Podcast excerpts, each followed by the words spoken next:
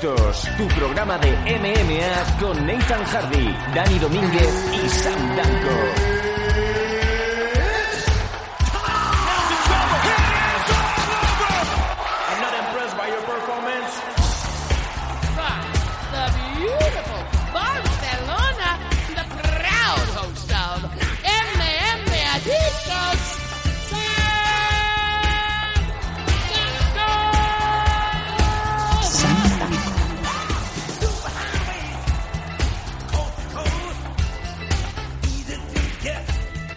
Hola, hola, hola, ¿qué tal amigos de MM Adictos? Volvemos una semana más ya con el número 203. Continuamos ya en la senda semanal de programas de MM Adictos, ya bien, eh, bien regresado de las Islas Canarias. Aquí estamos para volver a traeros un programa con lo más trufado y con lo más variopinto de la actualidad de las MMA de aquí y de fuera. Y como siempre, el programa tiene su, su salseo esas dosis de, de haterismo adecuado de las manos de Nathan Hardy desde el sur. ¿Cómo estás? Mm, es que si nos dedicamos a acariciar el lomo de cualquier persona con la que hablemos o de cualquier noticia que comentemos, que entonces no hay programa. Lo que hay aquí es una charla de eh, que parece más. Para eso, si queréis, os vaya a la iglesia, ¿no? A escuchar un sermón de, de un cura, ¿no? Aquí lo que hablamos es criticar cuando tenemos que criticar alabar cuando tenemos que alabar y por eso es lo que llevamos haciendo ya cerca de, bueno, yo llevo siete, tú llevas cerca más de ocho años aquí ya con este tema, con, el tema de meme adicto. Y nada, bien, ahí estamos, ¿no? Una semana más confirmamos que, que somos la resistencia, no somos no, eh, eh, no estamos determinados bandos, somos la resistencia. Yo pensaba que éramos la semana. No, yo pensaba, Nathan, que éramos la referencia, como nos dijeron desde Gol ah, hace unos días. No, no, ya no, yo creo que ya no somos la referencia, somos la resistencia, ¿no? Ya no, vaya. Y sí, ante, ante comentarios populares y amiguismos varios de, bueno, gente pues intentando escalar, pues nosotros nos seguimos manteniendo fieles a lo que nos seguimos manteniendo y haciéndolo de la misma manera. Y bueno, y ahí estamos, ¿no? Pues yo creo que, como ya te de comentar a ti fuera de micro el miércoles, yo creo que a, ti te ven el diplomático y a mí ven como el animal, el, bestial que no se quieren acercar porque parece, parece que soy un antipático, ¿no? Pero gente como por ejemplo David del Club de la Lucha creo que puede decir lo contrario. Estuvimos con ellos el otro día, después vamos a dar algunos detalles más. Sí, sí, no, no, vamos a decirlo rápidamente. Eh, ¿Qué hacías el otro día en Club de la Lucha? Creo que vas a debutar delante de las cámaras de alguna manera. Sí, bueno, ya lo habíamos ah, ya lo veníamos comentando, ¿no? Que habíamos iniciado pues un contacto con, con el Club de la Lucha, yo se puso en contacto con nosotros y luego ya poco a poco hemos ido entablando amistad, ¿no? Y entonces eh, esta misma semana, el jueves, pues estuve unos minutos allí en la tienda, querían que hiciéramos una colaboración grabando eh, con ellos un vídeo, pues para, para hablar un poco de lo que es el tema de MMA y algunas preguntas también de MMA en general. Y fue lo que hicimos, ¿no? Creo que salieron aproximadamente unos 20 minutos, 20-30 minutos, que saldrán, si no es a lo largo de esta semana, pues en próximas fechas. Sí. Y hay que, por supuesto, recordar el canal de YouTube del Club de la Lucha, que eh, es Club de la Lucha. Es más fácil incluso si lo, si lo buscáis por Club de la Lucha MMA, lo vais a encontrar mucho más fácil si lo buscáis así en YouTube. Y, por supuesto, la página, ¿no? clubdelalucha.es. Y también la página de Facebook es Club de la Lucha pude comprobar en directo eh, una, una exhibición de David allí atendiendo a, los clientes y la verdad que yo me quedé impresionado. No había tenido la oportunidad hasta ahora, pero... ¿De qué? ¿De ver a una persona, de, ver a una persona trabajando detrás de un mostrador? No, hombre, ah. me refiero Perdón. Que, que se nota que, o sea, podemos dar fe que el nivel de, de conocimientos que, que, tienen los chicos del Club de la Lucha es espectacular. O sea, yo me quedaba asombrado, yo lo estaba escuchando allí y, prácticamente como ese estaba quedándonos cuando me estaba escuchando a mí durante la entrevista, pues yo cuando lo escuchaba a él, como, estaba comentando pues, todo el tema de, cómo era el material, pues brillante, espectacular, la verdad. Y lo tendremos aquí dentro de una próxima fecha. De, nada, cuestión de una semana, dos semanas, porque tenemos cosas que nos han surgido entre medio, que también nos, nos la ha facilitado él pero queremos obviamente tenerlo aquí para que nos hable un poquito pues de eso, ¿no? Del tema de, material, de también cómo ve la, zona de aquí de, de, Málaga, de tema de Embos Bossing, que también es, la especialidad, ¿no? Que, que, David más maneja. En definitiva, pues que no que, hablemos, ¿no? De un poquito también de las zonas regionales. Sí. Y, y eso, y supongo que, ya digo, a lo largo de esta semana pues tendrán ese vídeo colgado en el canal de YouTube de del Club de la Lucha y ya directamente que no, no esperéis a ese vídeo, entrad porque esta semana ya se subió el, el, nuevo programa que han estrenado también un nuevo formato donde eh, además de comentar como tradicionalmente hacen, ¿no? todo el tema de algunos materiales por cada vídeo, pues también han, han introducido una serie de noticias de, de, deportes de contacto y artes marciales en general y ahí podéis ver pues también un poquillo ¿no? de cómo se ha desarrollado la semana eh, en general de, como digo, eh, a nivel de deporte de contacto y, artes marciales. Así que ya sabéis, Club de la Lucha en YouTube, en Facebook y la página suya, clubdelalucha.es. Un trato muy amable y además cualquier duda que tengáis lo van a soltar. Así que ya sabéis dónde acudir.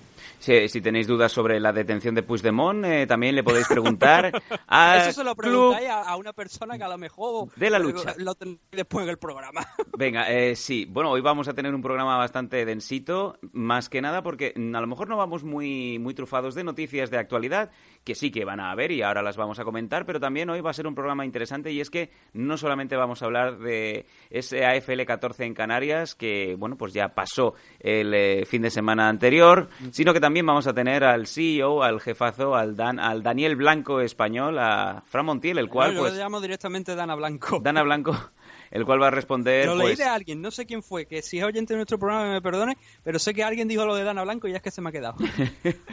Como bien digo, el, el, propio Montiel va a responder a todas las preguntas que nos habéis estado mandando estos días. Así como ya en la parte final del programa leeremos un par de notas de prensa que nos han llegado de un par de promotoras que también quieren eh, poner en conocimiento de los oyentes de MM Adictos qué es lo que se cuece en, eh, en España. Así que, atentos, que ahora primero nos vamos a las noticias. ¿Decías, Nathan? Sí, no, no, bueno, no, iba a decir más, estaba simplemente sintiendo, no, pero ahora ya que, ya que lo has dicho, que se me había olvidado antes, darle las gracias también, por supuesto, a Rafa, que era el cámara de, del Club de la Lucha, que fue el hombre que estaba detrás de la cámara, que no vaya a ver la entrevista, pero que también hizo un magnífico trabajo. O sea, que le estás diciendo, sácame bien, eh, Lozano, ¿no? No, la verdad es que no, no, se lo dije, pero yo creo que no, él, él, él acabó contento con la grabación, así que eso es buena señal, porque como digo, era la primera vez que yo hacía eso y dijo que él había acabado contento, así que magnífico, ¿no? Venga, pues vámonos directamente ya al bloque noticias en este MM Adictos 203.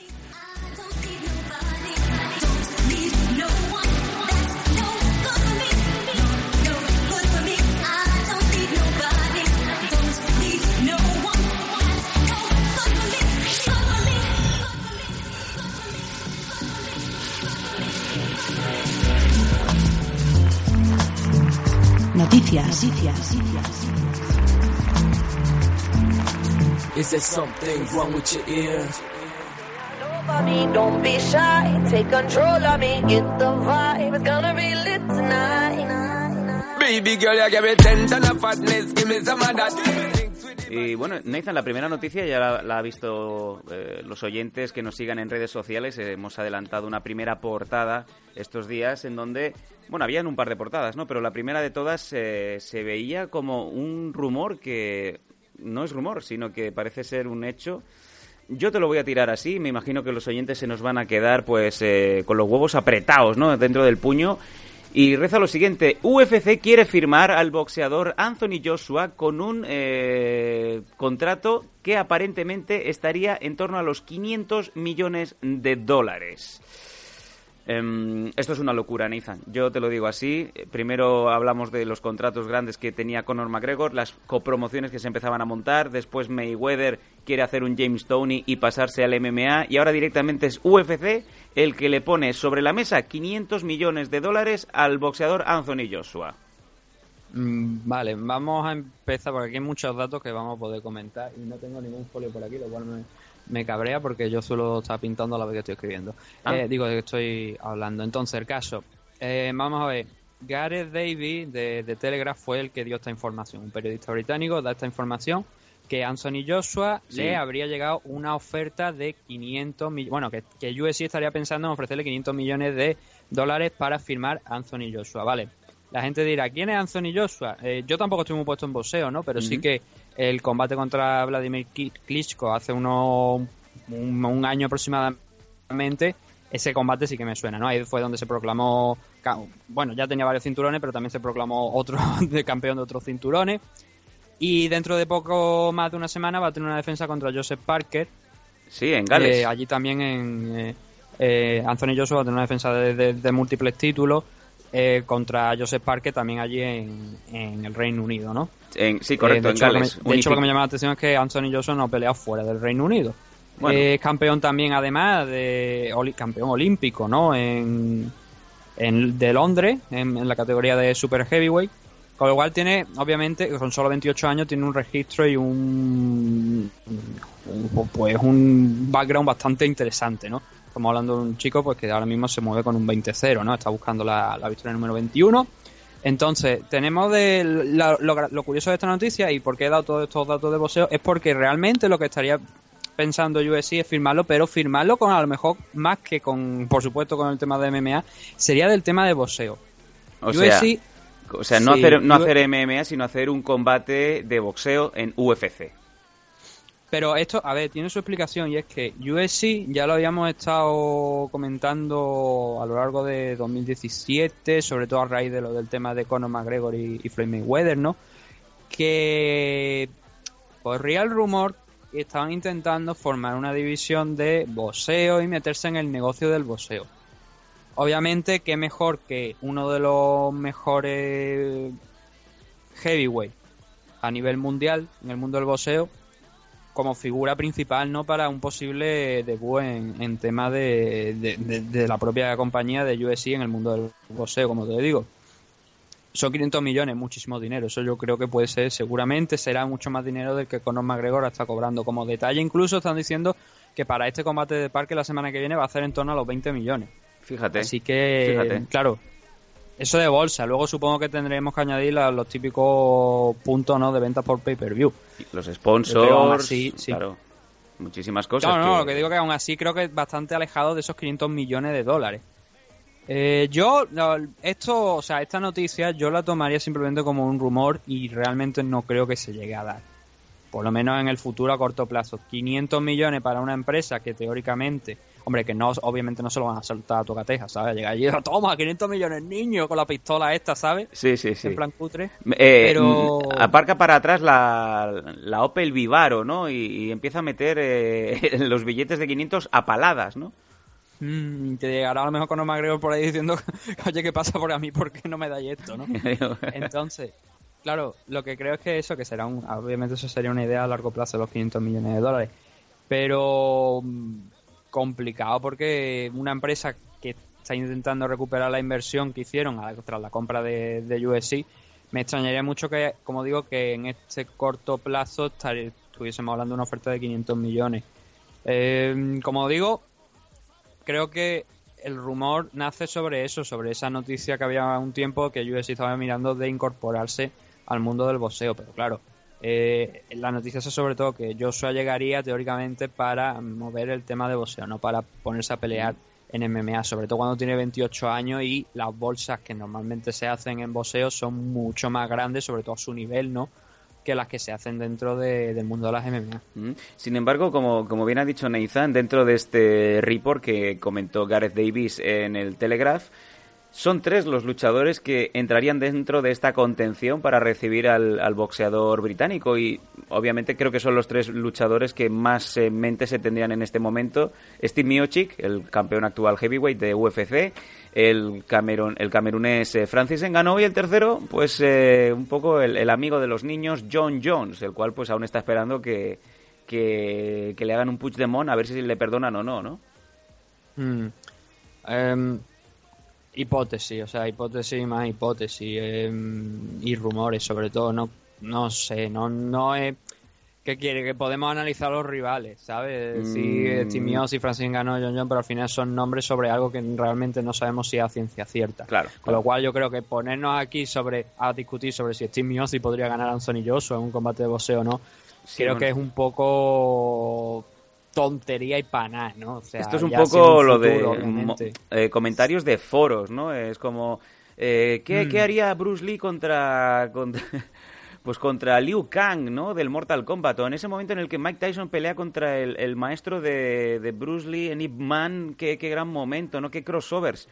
Sería un poco, pues como bien dices tú, ¿no? Reinar prácticamente horas sin tener nada confirmado.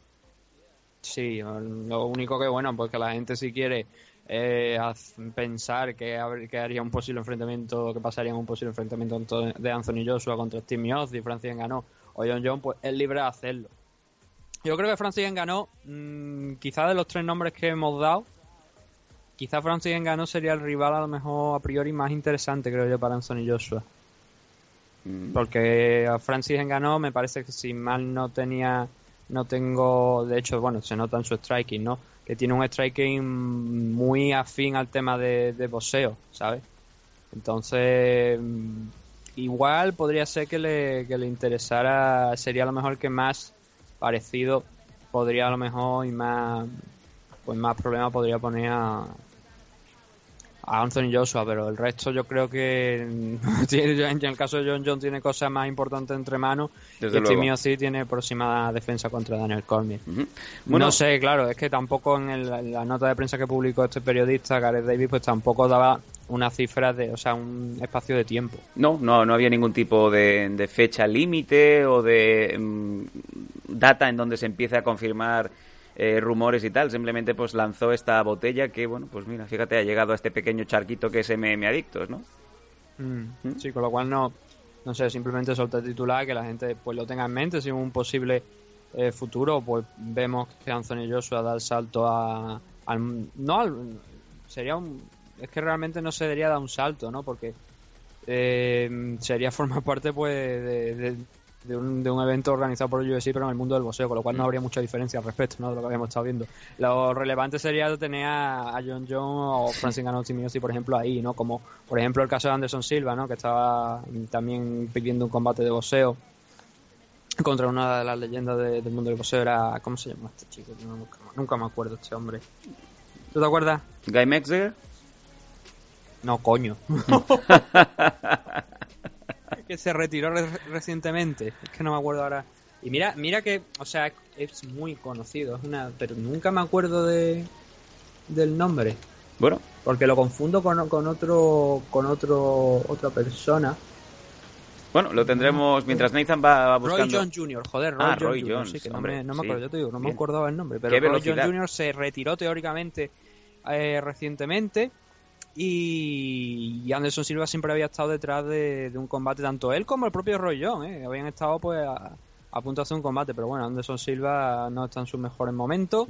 Eh, Roy como te digo, se acaba de retirar, así que no, no sé, pero que la idea esta de, combates entre luchadores de MMA y, y boxeo más allá ¿no? del tema de Conor McGregor y, quizás a lo mejor los primeros inicios ¿no? de UFC donde se mezclaban disciplinas no creo que en un futuro próximo, y te estoy hablando a lo mejor en este 2018, vayamos a ver algo. Supongo que a lo mejor para 2019-2020, si recuperan la inversión, como digo, sí. y deciden meterse más en temas ya de ampliar un poco ¿no? el tema de, de sus miras, sí que lo podremos ver, pero de momento no creo que sea simplemente un rumor y una noticia. Lanzamos ahí el eh, comentario, seguiremos atentos a las noticias. desde luego, cuanto menos es pintoresco y también un poco pues está poniendo eh, sobre la mesa eh, estos últimos meses en donde se empiezan a cruzar eh, atletas de, una especialidad en otra y, parece ser que UFC está más que interesada en, bueno, por lo menos que se hable. No sé si al final Mayweather acabará debutando y por ende, pues Anthony, Anthony Joshua. Nos vamos a la siguiente noticia que también tiene que ver con un antiguo luchador y que tiene muchísimo carisma. Aún lo aguanta, claro que sí.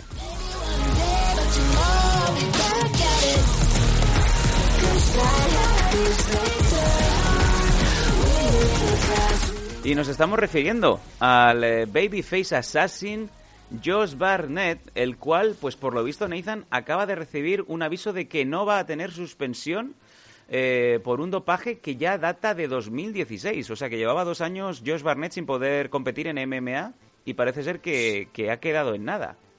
Sí, año y medio, más que, más que dos años. Sí. Pero porque le dio positivo a finales de diciembre de 2016.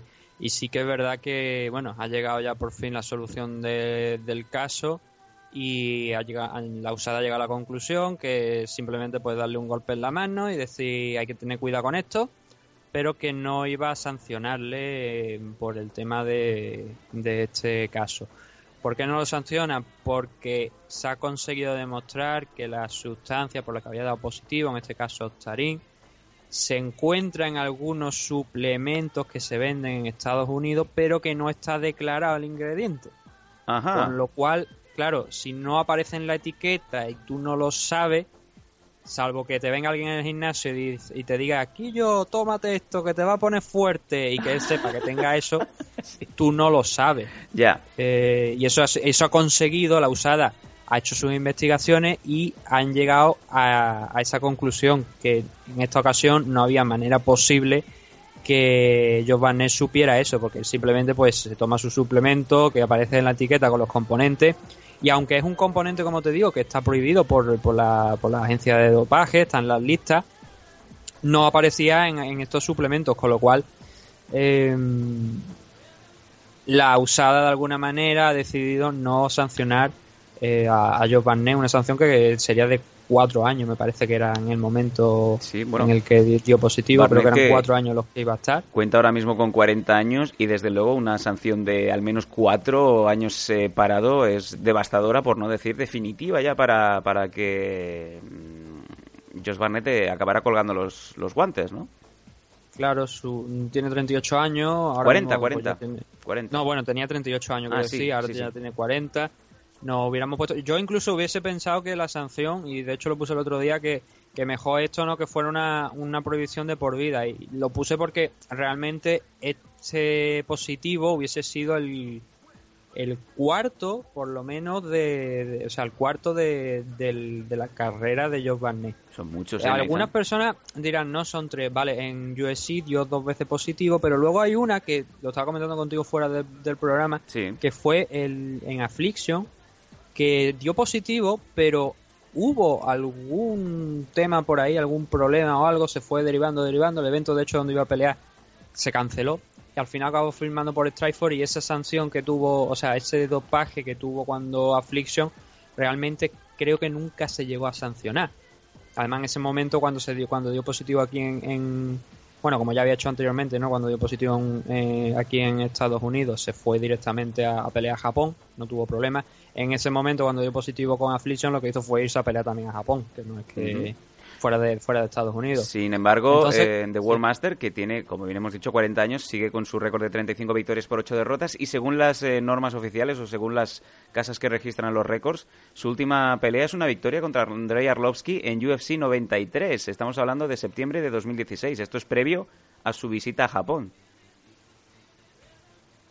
Mm, creo que no nos hemos... No, me parece que no, no nos hemos comprendido lo que, lo que yo quería decir. No, yo te hablaba de, los positivos iniciales, de los de sí, de su carrera. Sí, sí. O sea, que, eso sí que se fue, eso en cuanto dio positivo, eh, que le quitaron el título, de hecho, y se fue a Japón. Y de hecho, lo, que se decía en aquella época cuando firmó nuevamente por UFC es que él nunca había perdido el título heavyweight. Porque realmente no lo perdió, se lo quitaron porque había dado por dopaje. En aquel momento, cuando dio positivo, se fue a, a pelear a Japón. 2009 estamos hablando, sí, correcto. Sí, pues luego cuando dio positivo otra vez con el tema de Affliction, como no estaba muy claro lo que había pasado, dio, se fue otra vez a Japón a pelear en Dream y luego creo que también estuvo en alguna compañía de por allí de Asia, pero no, no en Japón. Y ahora no, ahora estado directamente parado, ahora no se ha, no se ha marchado, sino que ha estado como comentarista también de la empresa de Pro Wrestling New Japan para la, cadena en la que estaba trabajando.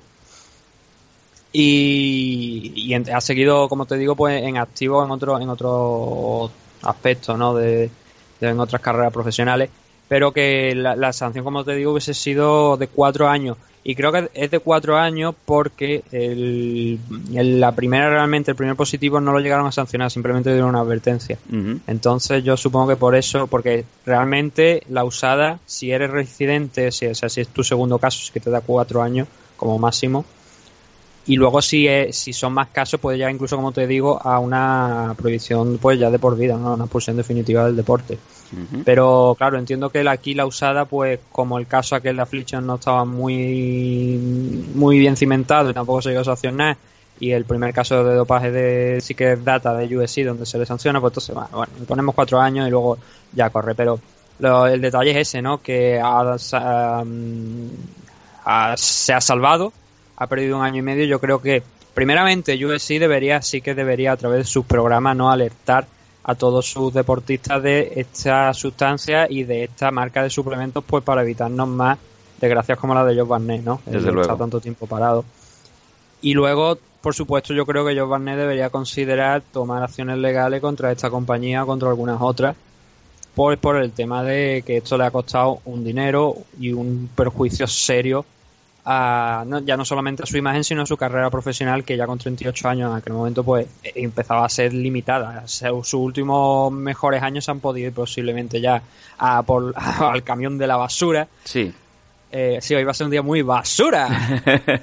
y por culpa de, como digo, pues de este este tiempo en el que se ha pasado en el banquillo, calentando el banquillo, esperando a que una uno, una determinada comisión pues determine que esto ha pasado, ¿no?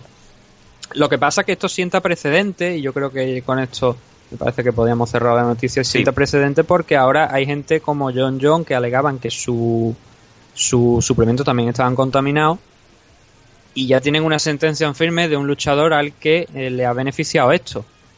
Con lo cual eh, creo que el caso de John John es bastante diferente. Creo que aquella audiencia, aquella vista que preliminar que, comentamos aquí, donde le quitaron la licencia de California y le multaron 805 mil dólares, creo que metió el brazo hasta el fondo. O sea, no metió la cabeza porque estaba ya feo. Y lo más grave era una posible sanción de la usada que en el caso de Joe Barnett, pues como en el caso de Joe Barnett, mejor dicho, podría llegar también a lo mejor hasta los cuatro años, ¿no? Entonces, Claro. John John estará en aquel momento en su casa, pues estaría bailando, ¿no? Cuando conoció el levantamiento de sanción a, a Joe Barnett. Pero como digo, son casos diferentes. Yo creo que John John lo tiene mucho más complicado para liberarse de, una posible sanción, que al final es lo importante, porque le retire la licencia a California. Me voy a pelear a Nevada, me voy a pelear a cualquier otra comisión y no tengo problema ninguno, ¿no? Pero la sanción obviamente es a nivel eh, nacional completamente. Y ahí sí que no podría, eso no podría eludirlo yéndose a pelear a otro estado. Sí, a otro país, pero no en otro estado.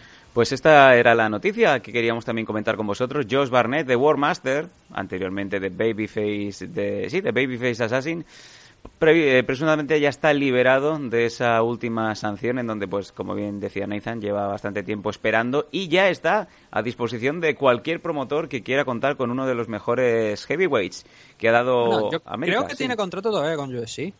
¿Sí? Bueno, pues... Eh, Yo supongo que debería tener contrato con USC porque mm, no recuerdo que en aquel momento se dijera que el contrato con, con la compañía habría que, que, hubiese acabado tras esa pelea con, contra Loki. Entonces supongo que tiene que seguir en firme, con lo cual viene de victoria. Deberíamos esperar un regreso de, de, de, Chris Barney, de Joe Barney a, a USC en el caso de que, que quiera seguir peleando. Salvo que, como digo, pues le corten y lo dejen en libertad, pero si no hay problemas con ninguno y se ha demostrado que no hay sanción, si tiene contrato no veo por qué no podría volver. Mm. Pues esta era la noticia. Josh Barnett, que mea limpio, siempre lo ha hecho. Y vamos con la última de las noticias. No es una noticia, simplemente es para hacer una pequeña revisión en estos últimos cinco minutos que tenemos del bloque de noticias para comentar cómo se ha puesto ahora mismo el tema de los welters en UFC. Y es que hace unos días pues recibíamos la noticia de que eh, el, combate estelar que se va a celebrar en Chile no es el de Volcano Esdermir contra Mauricio Shogun Rua, sino el de Kamaru Usman contra el argentino Santiago Poncinibio. Eso sumado, Nathan, a el, ese estelar que se ha programado para, para, el evento del Liverpool, en donde van a estar dándose Darren Till ah. con Stephen Thompson, presuntamente. Sí. Eh, hay que decir que todavía se da rentil contra Stephen Thompson, no está confirmado. El, este, de hecho, este Kamaru contra Santiago Poncinibio no sé si está realmente cerrado, pero sí que la fuente apuntaba que estaba por anunciar. Creo que todavía me parece, que me corrija alguien, que creo que no se ha anunciado de manera definitiva, pero sí que obviamente ya se ha dado por hecho. entonces lo que queríamos hacer aquí, tú lo has dicho bien, es hablar un poco de la división welterweight ha sacado el evento de, de USC Fight Night 129, que es el de Chile, y estaba mirando por aquí la card y la verdad es que esta es la clase de card que a mí me gusta ver en un evento de este estilo. Además, por supuesto, con ese Volcán de y contra Shogun Rua en el co-main event y luego el que se presume que va a ser el main event, Camarumban contra Santiago Poncinibio. Eh, Rua incluso se ha ido un poco más de madre, ¿no? Y ha pedido que si gana Volcan merezco un title show. Y digo, sí, esto es 2000, 2012, ¿no? Cuando todavía estaban las rodillas de Rua pues aguantando un poco, ¿no? sí, bueno. Eso es otro tema que ya debatiremos y que seguramente la gente va a, decir que no tenéis razón, Rua merece el title show. Pero bueno, los aficionados de Pride yo creo que siempre nos Pride, Pride never die alabar las leyendas, ¿no? Pero eh, tocan otros tiempos, la verdad. El caso, lo importante de la división welterweight, que era lo que queríamos comentar, ese Camarumban contra Santiago Poncinibio. Un combate que a priori iba a ser Santiago Poncinibio contra Neil Mañí. Pero luego se ha cambiado, se ha sacado a Neil Mañí de esa ecuación y se ha metido a Kamaru que presumiblemente iba a estar contra Darren Till, era uno de los nombres que se, se barajaban, ¿no? Contra, contra el luchador del Reino Unido para ese evento en Liverpool. Entonces, la primera de las fechas, como te digo, que tenemos es este evento, bueno, no sé si la, creo que no, no, no, es la primera, porque antes hay otros eventos que también afectan a esta división welterweight y que, como te digo, no están confirmados, pero que son los rumores que mm, prácticamente es falta publicar. Entonces, tenemos el primer enfrentamiento de Sekamaru Unban contra Santiago Poncinibio en UFC Final 129. También tenemos un combate que no he llegado a entender mucho, que es el el título, un combate por el título interino entre Rafael Dos Años y Colby Covington. Y luego ese Stephen Thompson contra Darren Till en USC Liverpool, que bueno, ya digo, faltan todos estos combates por, por anunciarse claramente. Y la verdad es que no sé por dónde empezar. Mira, empezamos por, quizá por lo de Darren Till contra Stephen Thompson, porque vamos a ir bajando de arriba abajo en el ranking, ¿no? Sí. Stephen Thompson contra Darren Till. Cuando esto es una a ver, es un rumor que teóricamente salió antes incluso de lo que comentábamos a mitad de semana en el programa para Patreon de que había tres nombres que se estaban barajando, que era Jorge Masvidal, Kamaru Usman y creo que era el propio Colby Covington, me parece que también se estaba barajando. Entonces, de repente volvieron a sacar el nombre de Stephen Thompson, que no era desconocido porque ya lo habían ya lo habían sacado antes, pero no era lo que estaba barajando UFC en ese momento, ¿vale? Y sacan el nombre. Y entonces lo que yo me pregunto es qué gana Stephen Thompson de este enfrentamiento contra Darren Till. No sé si tú me puedes dar una respuesta. Simplemente eh, yo creo que se han entregado con todo el cuerpo y el corazón la gente de UFC a Liverpool y les han dado a un rival en donde nada más que tiene que perder, no tiene nada que ganar, como bien dices eh, Stephen Thompson con Darren Till, porque Darren Till está subiendo como la, la, espuma y el hecho de que pueda pasar por encima de Thompson eh, haría un atajo de los que, vamos, hacía años que no veía yo. Claro, entonces, volvemos a lo que hemos comentado muchas veces, eh, tema de ventas de entrada y que los rankings no sirven para nada. Pero es que en esta ocasión Mm, sirven para menos porque tenemos que Stephen Thompson es el que está rankeado en primera posición, que se va a enfrentar al que está en el puesto número, según lo veamos, 7-8, eh, realmente figura como el 8 en los rankings de USC. Y tú bien lo has dicho, si pierde Stephen Thompson, pues una patada en el cielo a la boca y un, red, y un salto tremendo al vacío, y si, si gana Renti, pues se pone arriba.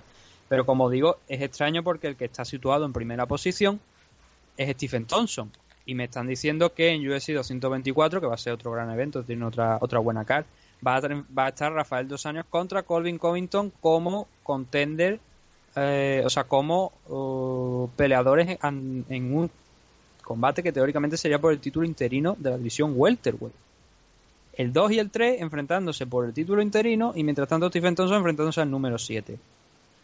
Más aún, tenemos a Kamaru Uma enfrentándose a Santiago Poncinibio el hombre más aburrido del planeta, el welterweight más aburrido del planeta, después de Joe Zampier a lo mejor, es para muchos, no para mí, obviamente, se va a enfrentar contra, el número 10. Mientras tanto, tenemos ahí a gente como Robbie Lawler, Demian Maya, Jorge Masvidal, que no se sabe qué va a hacer con ellos. Y que Neymani también, que está por ahí. Eh, volvemos a ver una vez más aquí, por lo menos de mi punto de vista, que los rankings en UFC no importan mucho y que están metiéndole mucha Mm, intensidad, mucha tralla a la hora de limpiar los rankings de la división welterweight hasta el punto de que vamos a tener un título interino, si los rumores son ciertos, que yo me pregunto, bueno, Tyron Bully, ¿qué pasa? ¿Se ha muerto? se, estaba dejando bastante de lado todo lo que viene a ser Tyron Woodley y a mí me llama muchísimo la atención. Sabíamos que no era del agrado de Dana White, pero vamos, está totalmente olvidado en todo lo mm. que es publicidad y promoción de, de Woodley. Sí, Bully tiene una lesión de la que ya está cerca de recuperarse Incluso creo que ha estado viendo a, Floyd Mayweather entrenar en MMA. Y está listo en, para en, próximo, en próximas semanas poder ya iniciar un training camp. Según propias palabras del Tyron Bully. Entonces, ¿para qué necesitamos un título interino si Tyron teóricamente iba a regresar? Y aquí es donde entra una carta que me deslizaron el otro día por Twitter el compañero Guio Sonnen, aquí en, como digo en Twitter, donde decía que eh, él estaba convencido de que Tyron Bully iba a subir a división middleweight a enfrentarse contra George St. Pierre. ¿Cuándo? Mm, ¿Cuándo? La pregunta. Eh, a ver, es una apuesta interesante. Más que el tema de George St. Pierre, es una apuesta interesante lo del tema de subir la división. Porque si no, no se entienden cosas como a lo mejor como lo del título interino. Que un título interino no lo estamos teniendo de momento ni se rumorea en la división light heavyweight teniendo en cuenta que eh, Daniel Cormier va a subir a enfrentarse contra Steve Miozzi. Entonces, lo veo extraño y lo veo raro, pero sí que lo veo con sentido el título. Eh, o sea, que hagan un título interino si eh, Tyron Bully pretende subir a la división o tener, o sea, a la división middleweight o tener simplemente una prueba. Yo St. Pierre había comentado al respecto, lo, comentamos además, me parece que fue en el, último programa que hicimos de, de Meme Adicto, aquel directo gratuito que hice en abierto, creo que hablé del tema de que yo St. Pierre había dicho que Tyron Bully no le representaba. Hace tiempo sí, hace tiempo había, había hablado de enfrentarse a él, pero que ahora no le representaba un luchador interesante para su legado. Como tampoco era, por ejemplo, Ben Askren eh, y di otro nombre que ahora mismo no recuerdo, pero sí, por ejemplo, eh, Conor McGregor, ¿no? Eh, no solamente, pero si, si, su legado, si el legado de, de Joe Pierre lo metemos en dinero, obviamente Conor McGregor es, el más interesante, ¿no? Pero que ahora mismo, como te digo, que no se pretendía enfrentar a, a Tyron Bully. Pero nos ha abierto una puerta interesante USC que, claro, yo ya no sé cómo comprarla. Si comprarla como que estos tíos son gilipollas, como de costumbre, y están dándole a un mono los botones y han dicho a ir a la ruleta al mono y ha dicho cinturón interino a la división welterweight y allá que nos vamos. o que realmente hay un plan mayor que todavía no se nos ha dado a conocer que implica a Tyron Bully pues sobre todo subiendo de división, ¿no? A la división middleweight. Bueno, pero no, como te digo, no podrás negar que por lo menos interesante, incluso yo me atrevería a decir más, a, eso Cerrone contra Leon Edwards, Gunnar Nelson contra Neil Mañí, cosas así de este estilo, ya que estamos tirando la casa por la ventana y enfrentando a gente que está muy por arriba del ranking, que la gente dirá, bueno, el 1 con el 8 no es tan alto. Hombre, es una diferencia interesante cuando tienes a Rafael Dos contra Kobe Covington enfrentándose, como digo, por el título interino. A eso, y a Jorge también ahí en, en, la sexta posición. Nathan, a eso voy, que la gente no va a dudarlo. Ahora mismo la división más divertida y más eh, que más fans atrae es la Welter en UFC. No hay más. Ahora mismo esta es la primera. Sí, porque el, resto de divisiones, pues bueno, obviamente la división haciendo así un, un paseo no por lo que hay en la división Flyway, eh, Demetrius Johnson, pues ya se ha quedado sin rivales, hablando claro y pronto. Eh, además, Dana White, según ha dicho, el enfrentamiento contra TJ Dillashaw no se va a celebrar. No, sé por qué, porque era un combate que tenía cierto sentido y a lo mejor añadía un poco más de, de, de interés a, esa, categoría de peso bajo. Luego Brian Ortega yo creo que es obviamente el siguiente rival de y Por cierto, se ha anunciado un Frankie contra Cass Swanson 2. Sí, bastante, bastante más pronto de lo que nos gustaría para volver a ver a, Frankie Edgar en, dentro de la jaula. Yo creo que es demasiado pronto después del caos recibido en el último combate. Mm, y además Cass Swanson que eh, lo sacaron del ranking porque no estaba muy claro ¿no? si iba a renovar por la compañía o no. Eh, finalmente pues parece que sí y que lo vamos a volver a tener aquí contra Frankie. Luego el peso ligero, pues bueno, ya sabemos dónde está Conor McGregor. Y a la espera de ese enfrentamiento en UFC 223, 223, ¿no? Entre Tony Ferguson y Kevin Nurmagomedov. Y luego pues, la welterweight, digo, la, la middleweight tenemos también ahí a Joe Romero contra Robert Whittaker. El semi-completo, pues ya, o sea, light heavyweight ya ni te digo. La división heavyweight, pues tampoco, porque ya hicimos el análisis, que además ese, ese trozo de análisis de la división heavyweight la podéis escuchar gratuito en Ivo, aparte de que lo hicimos en Patreon, pero ese concretamente, ese corte lo podéis escuchar. Sí. Y luego la división femenina, pues tampoco es que tengan un especial interés. La welterweight ya hemos visto que con todas las peleas que estamos comentando aquí van a pegar un, un paso al frente y van a acelerar algo, pero la pregunta aquí es, fíjate que en, todas las demás... En todas las demás divisiones tenemos a los campeones situados, pero aquí no sabemos qué va a pasar con Tyron Bully. Bueno, eh, estaremos atentos. Desde luego abrimos aquí esta gran duda sobre qué pasa con Tyron Woodley. Nos gusta mucho esta división, es muy divertida. Hay muchísimos nombres que tranquilamente podrían disputarle el cinturón al, al propio Tyron. Y bueno, yo creo que esta es una especie de eliminación que se va a estar haciendo durante 2018 dentro de UFC, en donde pues posiblemente se, si no se acaban haciendo, como bien has dicho, más cinturones interinos, que parece que, nunca es demasiado ni nunca es suficiente, eh, pues vamos a estar viendo como la disputa de ese cinturón welter, que sigue siendo propiedad de Tyron Woodley, pues eh, antes o después tiene que caer. A ver, yo, yo, yo, lo que ya me estoy preguntando es los cinturones interinos, si realmente eso parecen cinturones o simplemente se van a la página de esta, a la, a la producción de merchandising que tiene y que tienen replicado los cinturones y dicen, toma niño, ahí lleva el cinturón Inter, el Interim, ¿no? Ahí si te gusta no y si te gusta bien y si no te gusta pues te jodes, ¿no? Lo que hay. Desde luego. Bueno, no Pero, claro, o sea, se ha levantado, a ver, el problema es que se ha levantado como un auge ahora de los cinturones interinos y decimos, es que yo estoy campeón. Oiga, no, usted no es campeón, usted tiene el cinturón interino. Campeón es Robert Whittaker porque George St. Pierre ha dejado vacante, pero mientras tenga un campeón arriba, si no le dejan el cinturón, si no dejan el cinturón vacante o se lo retiran, el campeón sigue siendo el de arriba, no tú que tienes el cinturón, el cinturón interino, ¿no? Entonces, yo nunca he sido fan de eso, salvo en casos de grave, baja por lesión o por enfermedad u otros problemas, como fue el caso de Dominic Cruz, que estuvo mucho tiempo de baja, ahí sí que lo veo justificado, pero se ha levantado, como te digo, un auge ahora con, cinturo, con cinturones interinos, que no, no acabo yo de entenderlo muy bien, a dónde quieren llegar con eso, porque mm, si lo que pretenden es hacer combates de 5 asaltos, no necesitan la excusa de un cinturón, simplemente un main event. Uh -huh. Entonces, no, no, lo llego a entender, pero bueno, son cosas de, ya te digo, son UFC, son cosas que solamente ellos pueden ver en tema de negocio, que yo no creo que se pueda hacer negocio sin eh, exprimir tanto, ¿no? Como, como parece que hacen ellos, pero bueno, son sus decisiones, su empresa.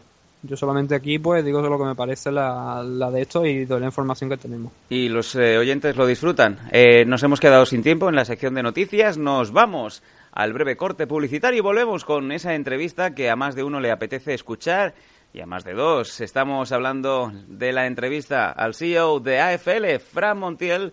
No os retiréis, ahora volvemos aquí en MM Adictos.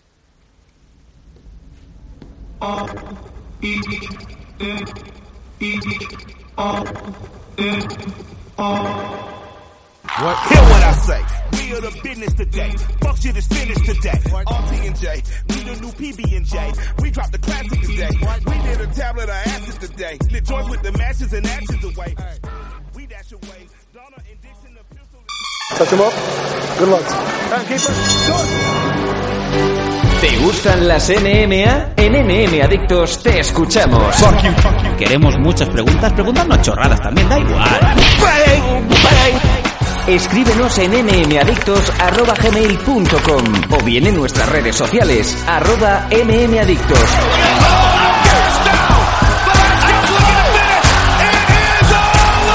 MM Adictos, tu pregunta y nosotros sacaremos el Conor McGregor que llevas dentro. Te esperamos.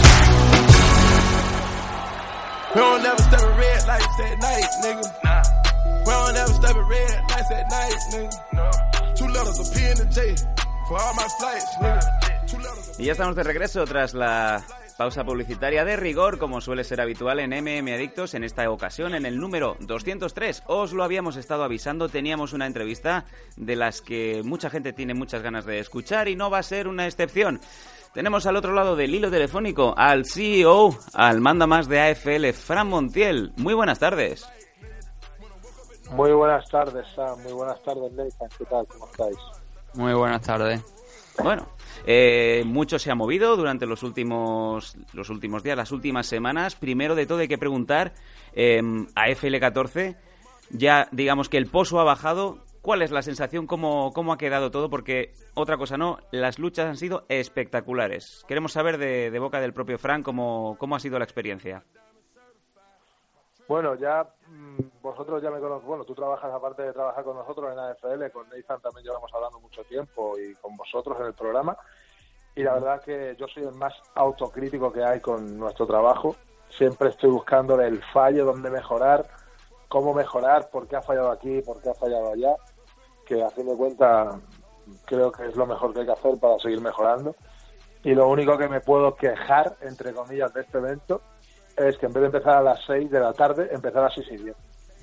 Por lo demás, organización fue perfecta, pero perfecta. Es que éramos casi 80 personas currando en el pabellón ese día. O sea, es que fue una locura de gente, que era necesario porque esa instalación y ese fight card y esas luchas lo merecían. Las luchas, de, ¿qué decir de las luchas? Empezamos con un Jonathan Guerrero, que un chico que hace su segunda pelea, y se marca un peleón allí que dejó a todo el mundo fascinado. Y era hubo combates muy buenos, muy, muy buenos. Encima, lo que hablamos siempre, trajimos del exterior, del extranjero y nacionales luchadores muy buenos y hicieron unas luchas increíbles. Y Canarios derrotando a luchadores internacionales veteranos de UFC, eh, todo.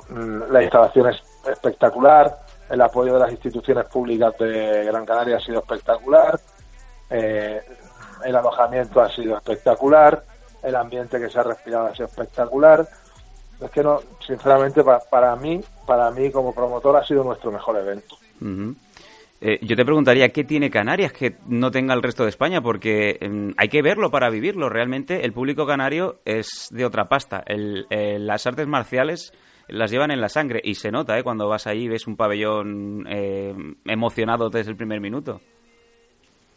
Sí, yo creo que tiene, ¿qué es lo que pasa en Canarias? Yo creo que lo que pasa es que ellos ya de pequeño, digamos que maman la lucha, ¿no? Porque, perdón, tienen ya una la lucha canaria, ¿no? Que es autóctona de ellos y muchos chicos jóvenes la practican y, y desde chiquillos lo están practicando después de mucha cultura. Por ejemplo, vas a cualquier gimnasio de nuestro socio, ¿no? Julio Santana, tiene a 40.000 niños ahí pequeños haciendo jiu-jitsu. Qué barbaridad. en cualquier academia de que vayas de Canarias, que haya montones, de, hay muchísimas academias, hay muchísimos luchadores, y como dice Julio Santana, ¿no? Tienen sangre guerrera. y eso pues creo que hace que el público conozca más la lucha, conozca el deporte, las instituciones ayudan a todos los eventos, no, no solo a FL, ayudan a Madness, ayudan a Guardianes del Atlántico y muchos que me olvidaré, ¿no? Pero que, que sí, se ahí se respira lucha. Eh, bueno, has eh, dicho que es una, ha sido una CAR, quizá la más ambiciosa en estos años de, de AFL, y es que contábamos en AFL con eh, cinco luchadores que habían pasado por UFC y hay nombres, eh, nombres propios como Igor Araujo, como Hermes Franca, el propio Wasabi y bueno, pues Jonathan Ortega o incluso incluso el propio Perry Montaño que estuvo en el, en el evento estelar. ¿Cómo, ¿Cómo fue esto de traer a tanta estrella a FL? ¿Resultó difícil?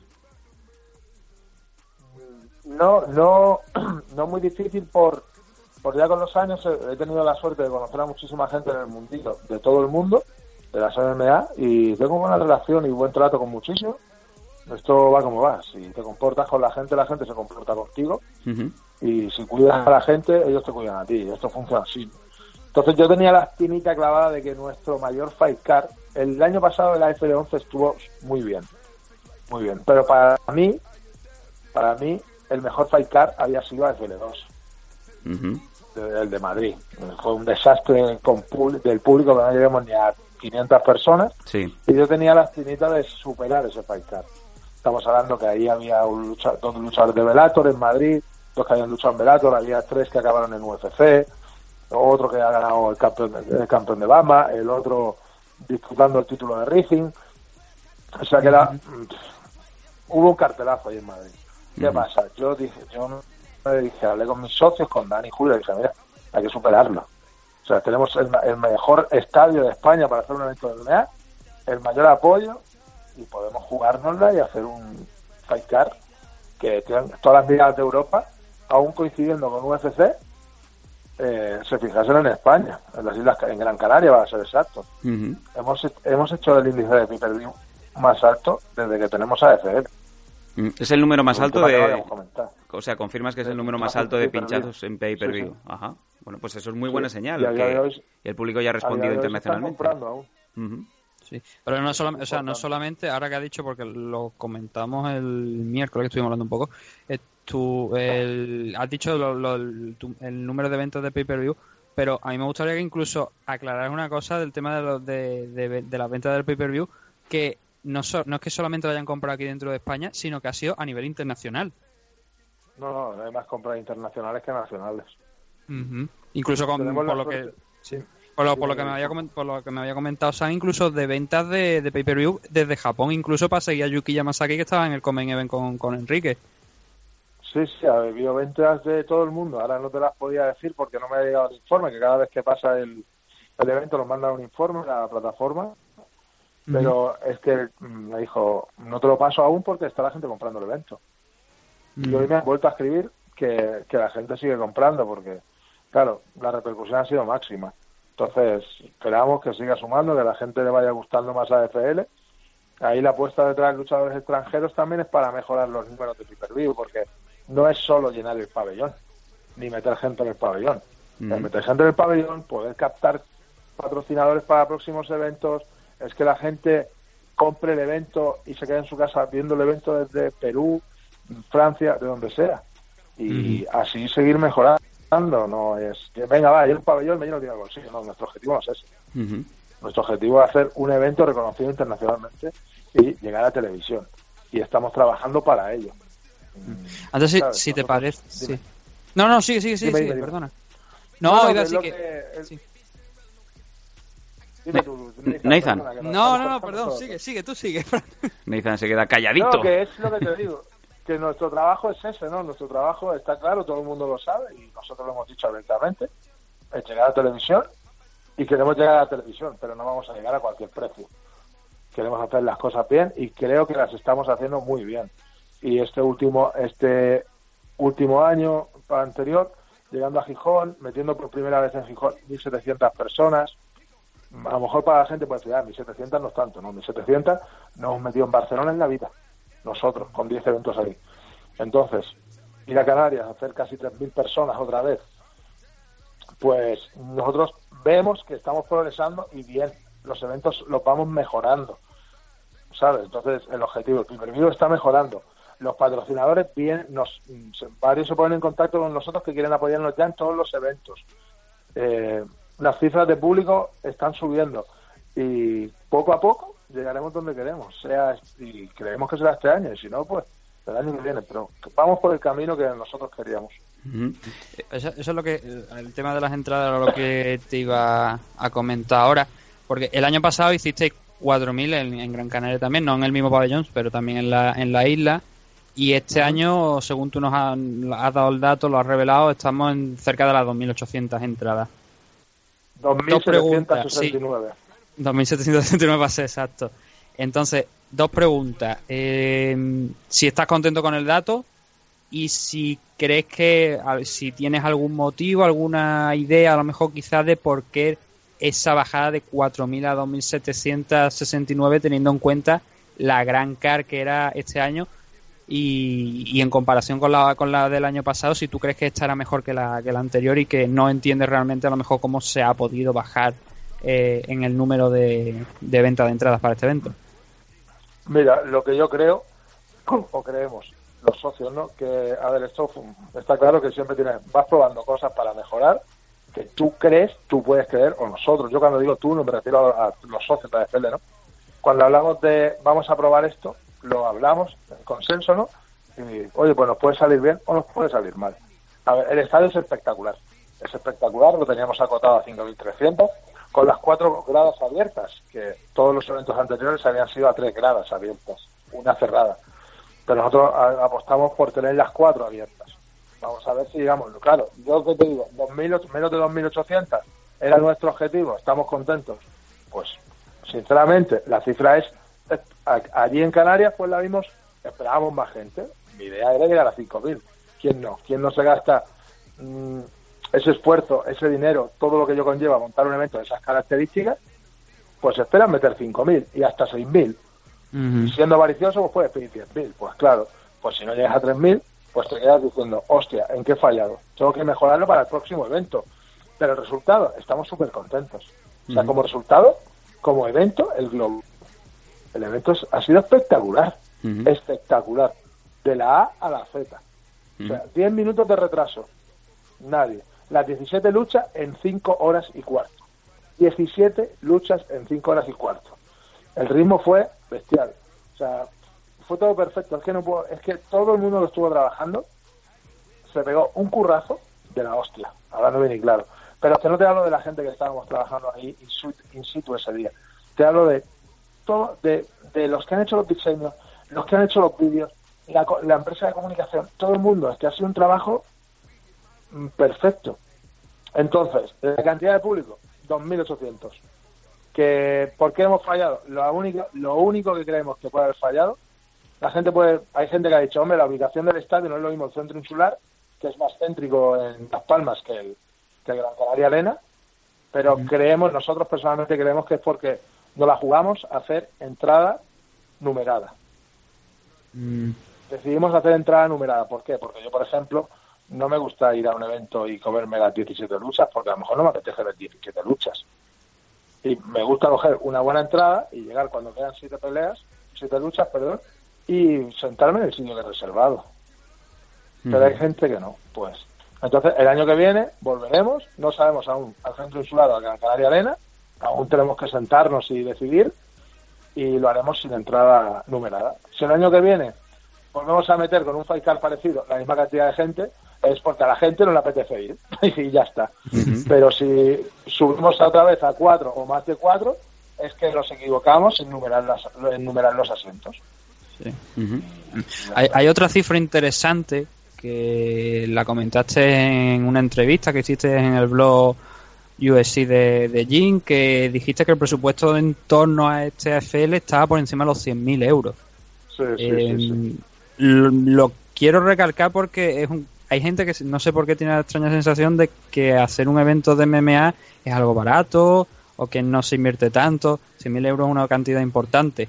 Eh, ¿Cuál es tu visión al respecto ¿no? de, este tema? Porque mm, tú como promotor, junto con otros socios, ¿tú crees que son rentables los eventos aquí en España? Visto estas cifras que no solamente del presupuesto, sino las de entrada, que han estado bien, ¿no? Son mejores que otros eventos incluso que se hacen aquí a nivel nacional, sin ninguna duda pero que, claro, eh, suponen un bajón respecto a las 4.000 del año pasado. Eh, es que es, a ver, ¿cómo, ¿cómo te lo diría? Montar eventos en este país ahora mismo es súper arriesgado. Yo, por ejemplo, esa cantidad económica no me la gasto en la península, siendo sincero, ni loco.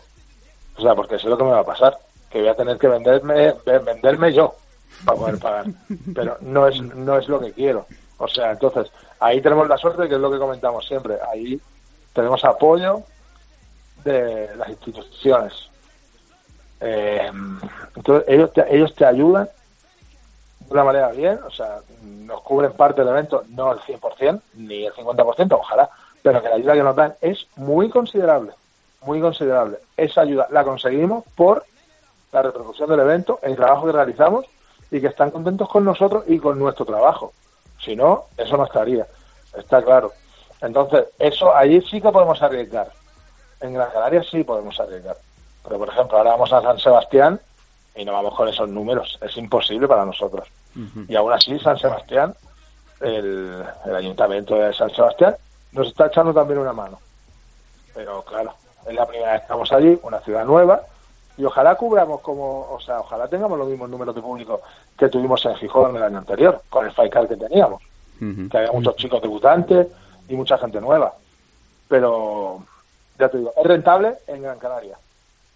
Eso quizá hace que, Fran, eh, el hecho de arriesgarte en el, en el sentido de poner peleas mm, altamente competitivas entre luchadores que son más conocidos, tenga que acabar siendo eh, designado solamente para el público canario. Mm, mm, ¿Sabes por dónde voy, no? Sí, actualmente, por desgracia, es así.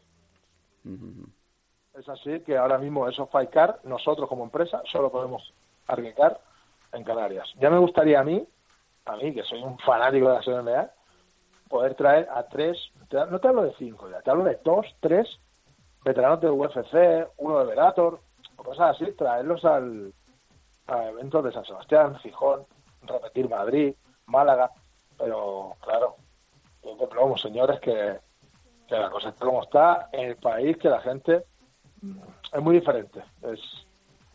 Nosotros ahora, por ejemplo, hemos decidido que vamos a experimentar entre comillas. Vamos a San Sebastián, primera vez. Repetimos en Gijón y en Gijón sí que sabemos que vamos a mejorar el Fight del año anterior. Sí, sí o sí. Lo tenemos que hacer porque metimos 1.700 personas. Eh, estamos valorando, o sea, valorando, estamos en negociaciones Valladolid, Valladolid. y Málaga. Ajá. Ojo, cuidado las dos bombas que acaba de lanzar, ¿eh? Valladolid y Málaga, pero para 2018, Fran, o, a largo plazo? 2018, 2018. Ajá. bueno. Y tenemos unas, unas negociaciones ya bastante bien enderezadas para salir por primera vez de España. Oh. oh. oh. ¿Qué me dices? Nos vamos fuera. Sí, nos vamos a Portugal. Portugal. Madre mía, pues estamos, en estamos en negociaciones con, bueno, se puede decir porque no sabemos si va a salir, si va a ser sí, si va a ser no, pero tenemos negociaciones con Lisboa actualmente. Bueno, pues muy bien, la verdad. La verdad es que sí. Bueno, yo creo que de Lisboa, muchos muchos luchadores de Lisboa han participado en en AFL ya, como son Víctor Kiko, que gane o pierda el espectáculo, eh, Armenio Neto, Arthur Williams, han venido varios. Es que tengo amistad con bastantes equipos de allí y hemos decidido que está cerca de la península, Lisboa de Madrid está a cinco horas, si no me equivoco, cuatro y media. Eh, en el equipo de AFL tenemos varios brasileños trabajando, el idioma no sería un problema, o sea que creemos que que vale la pena apostar por Lisboa.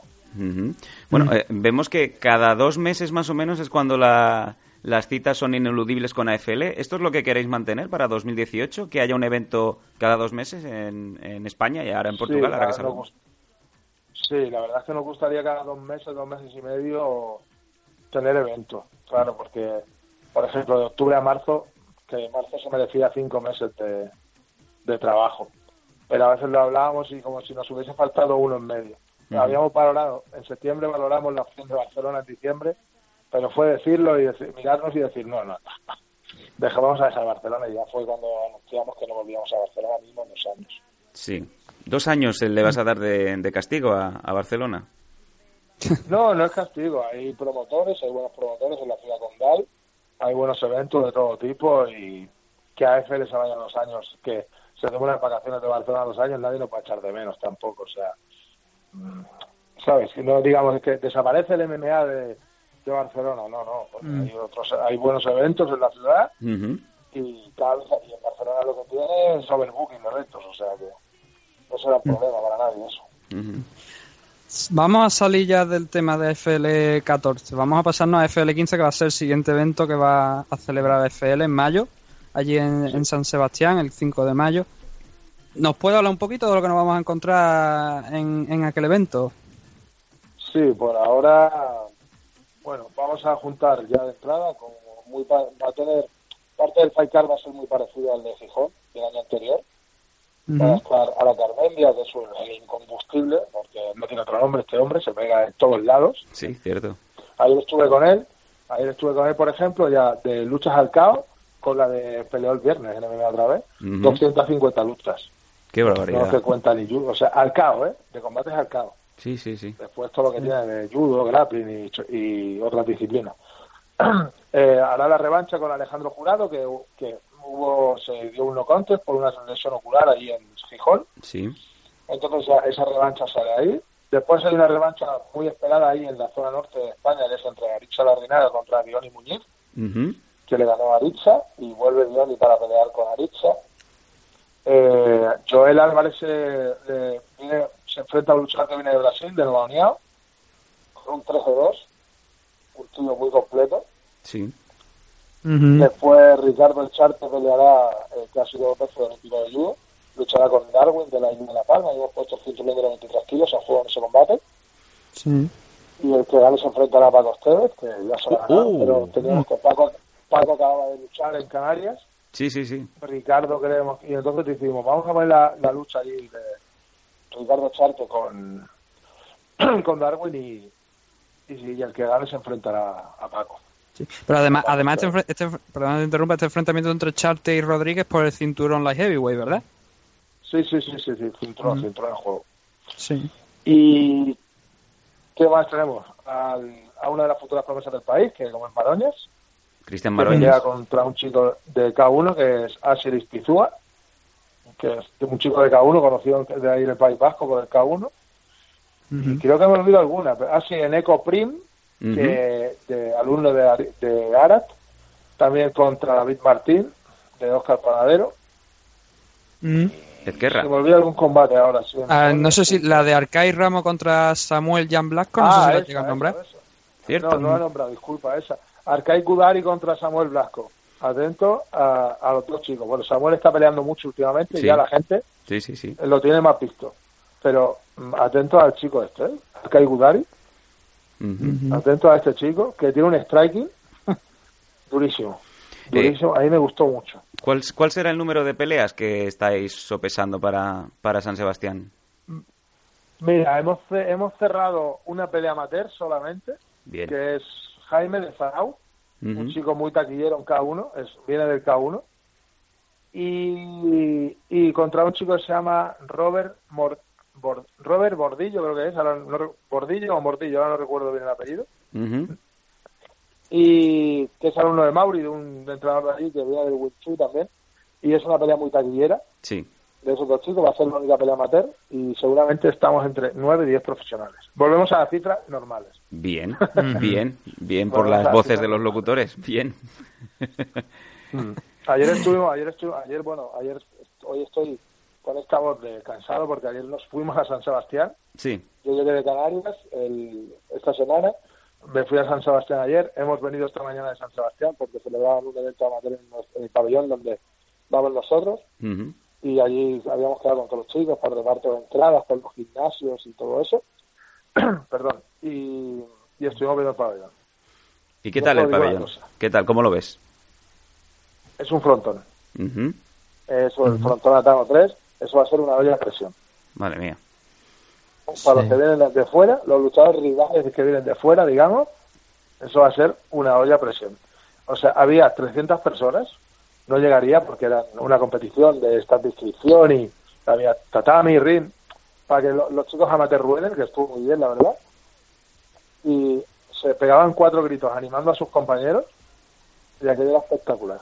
Hmm. Como lleguemos a, como consigamos llegar al aforo completo con 2.100, 2.200, eso va a ser espectacular. Te iba a decir... otro... te iba a decir, eh, si ya los gritos retumban, eh, pobre de, la gente como vaya el People Peralta, ¿no? Porque eh, otra cosa no, pero aún tiemblan los cimientos del, del Gran Canaria Arena con los gritos del People.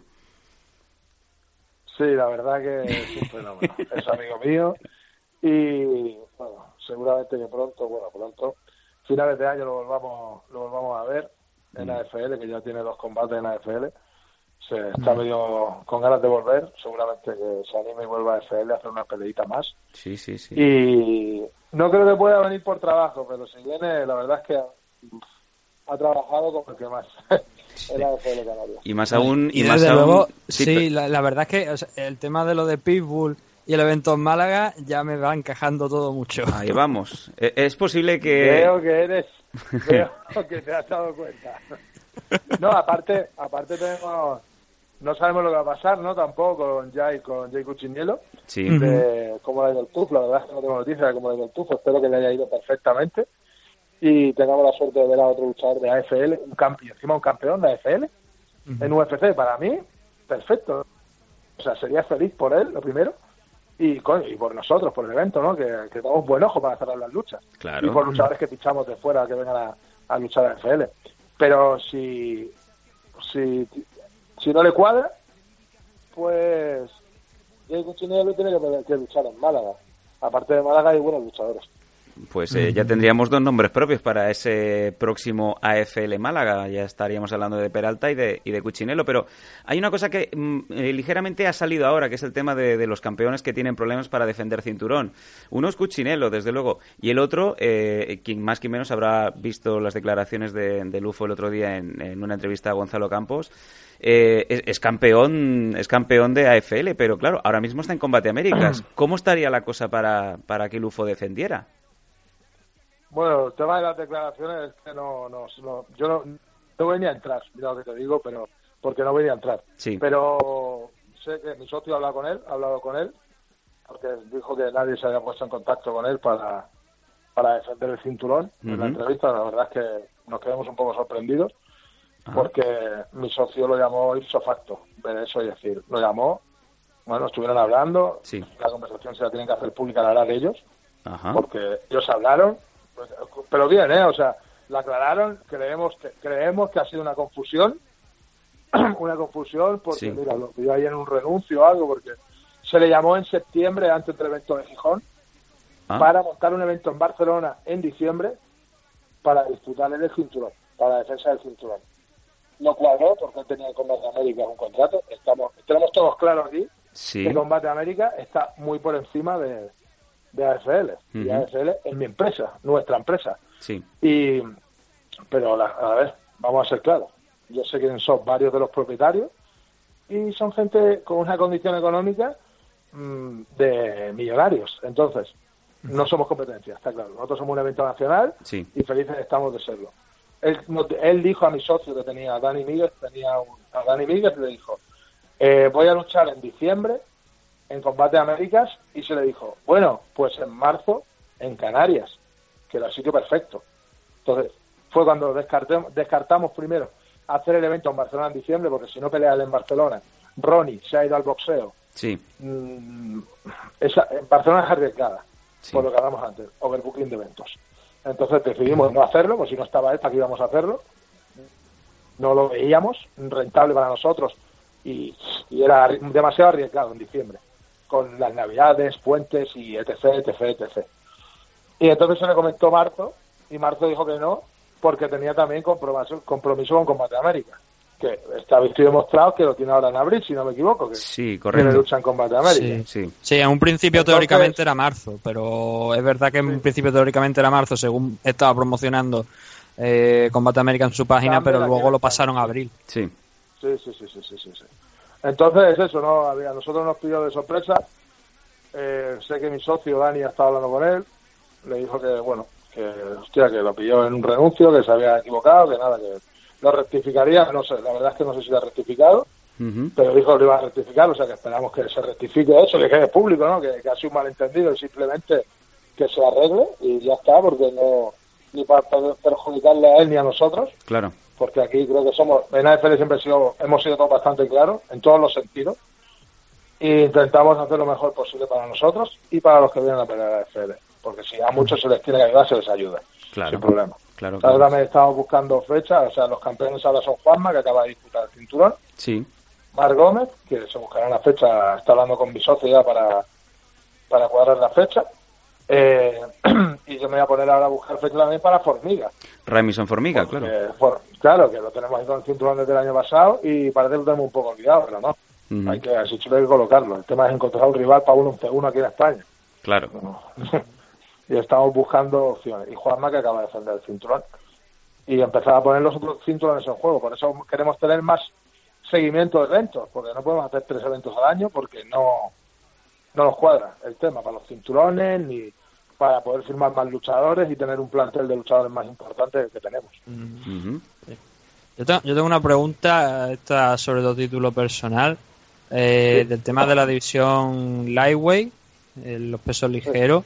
A Joel Álvarez lo estamos viendo francamente bien. Ha ganado todos sus combates recientemente, más eh, sobre todo el de AFL 14 con apenas 15-20 segundos. Lo teníamos lo tenemos también, como tú bien has dicho, programado para FL 15.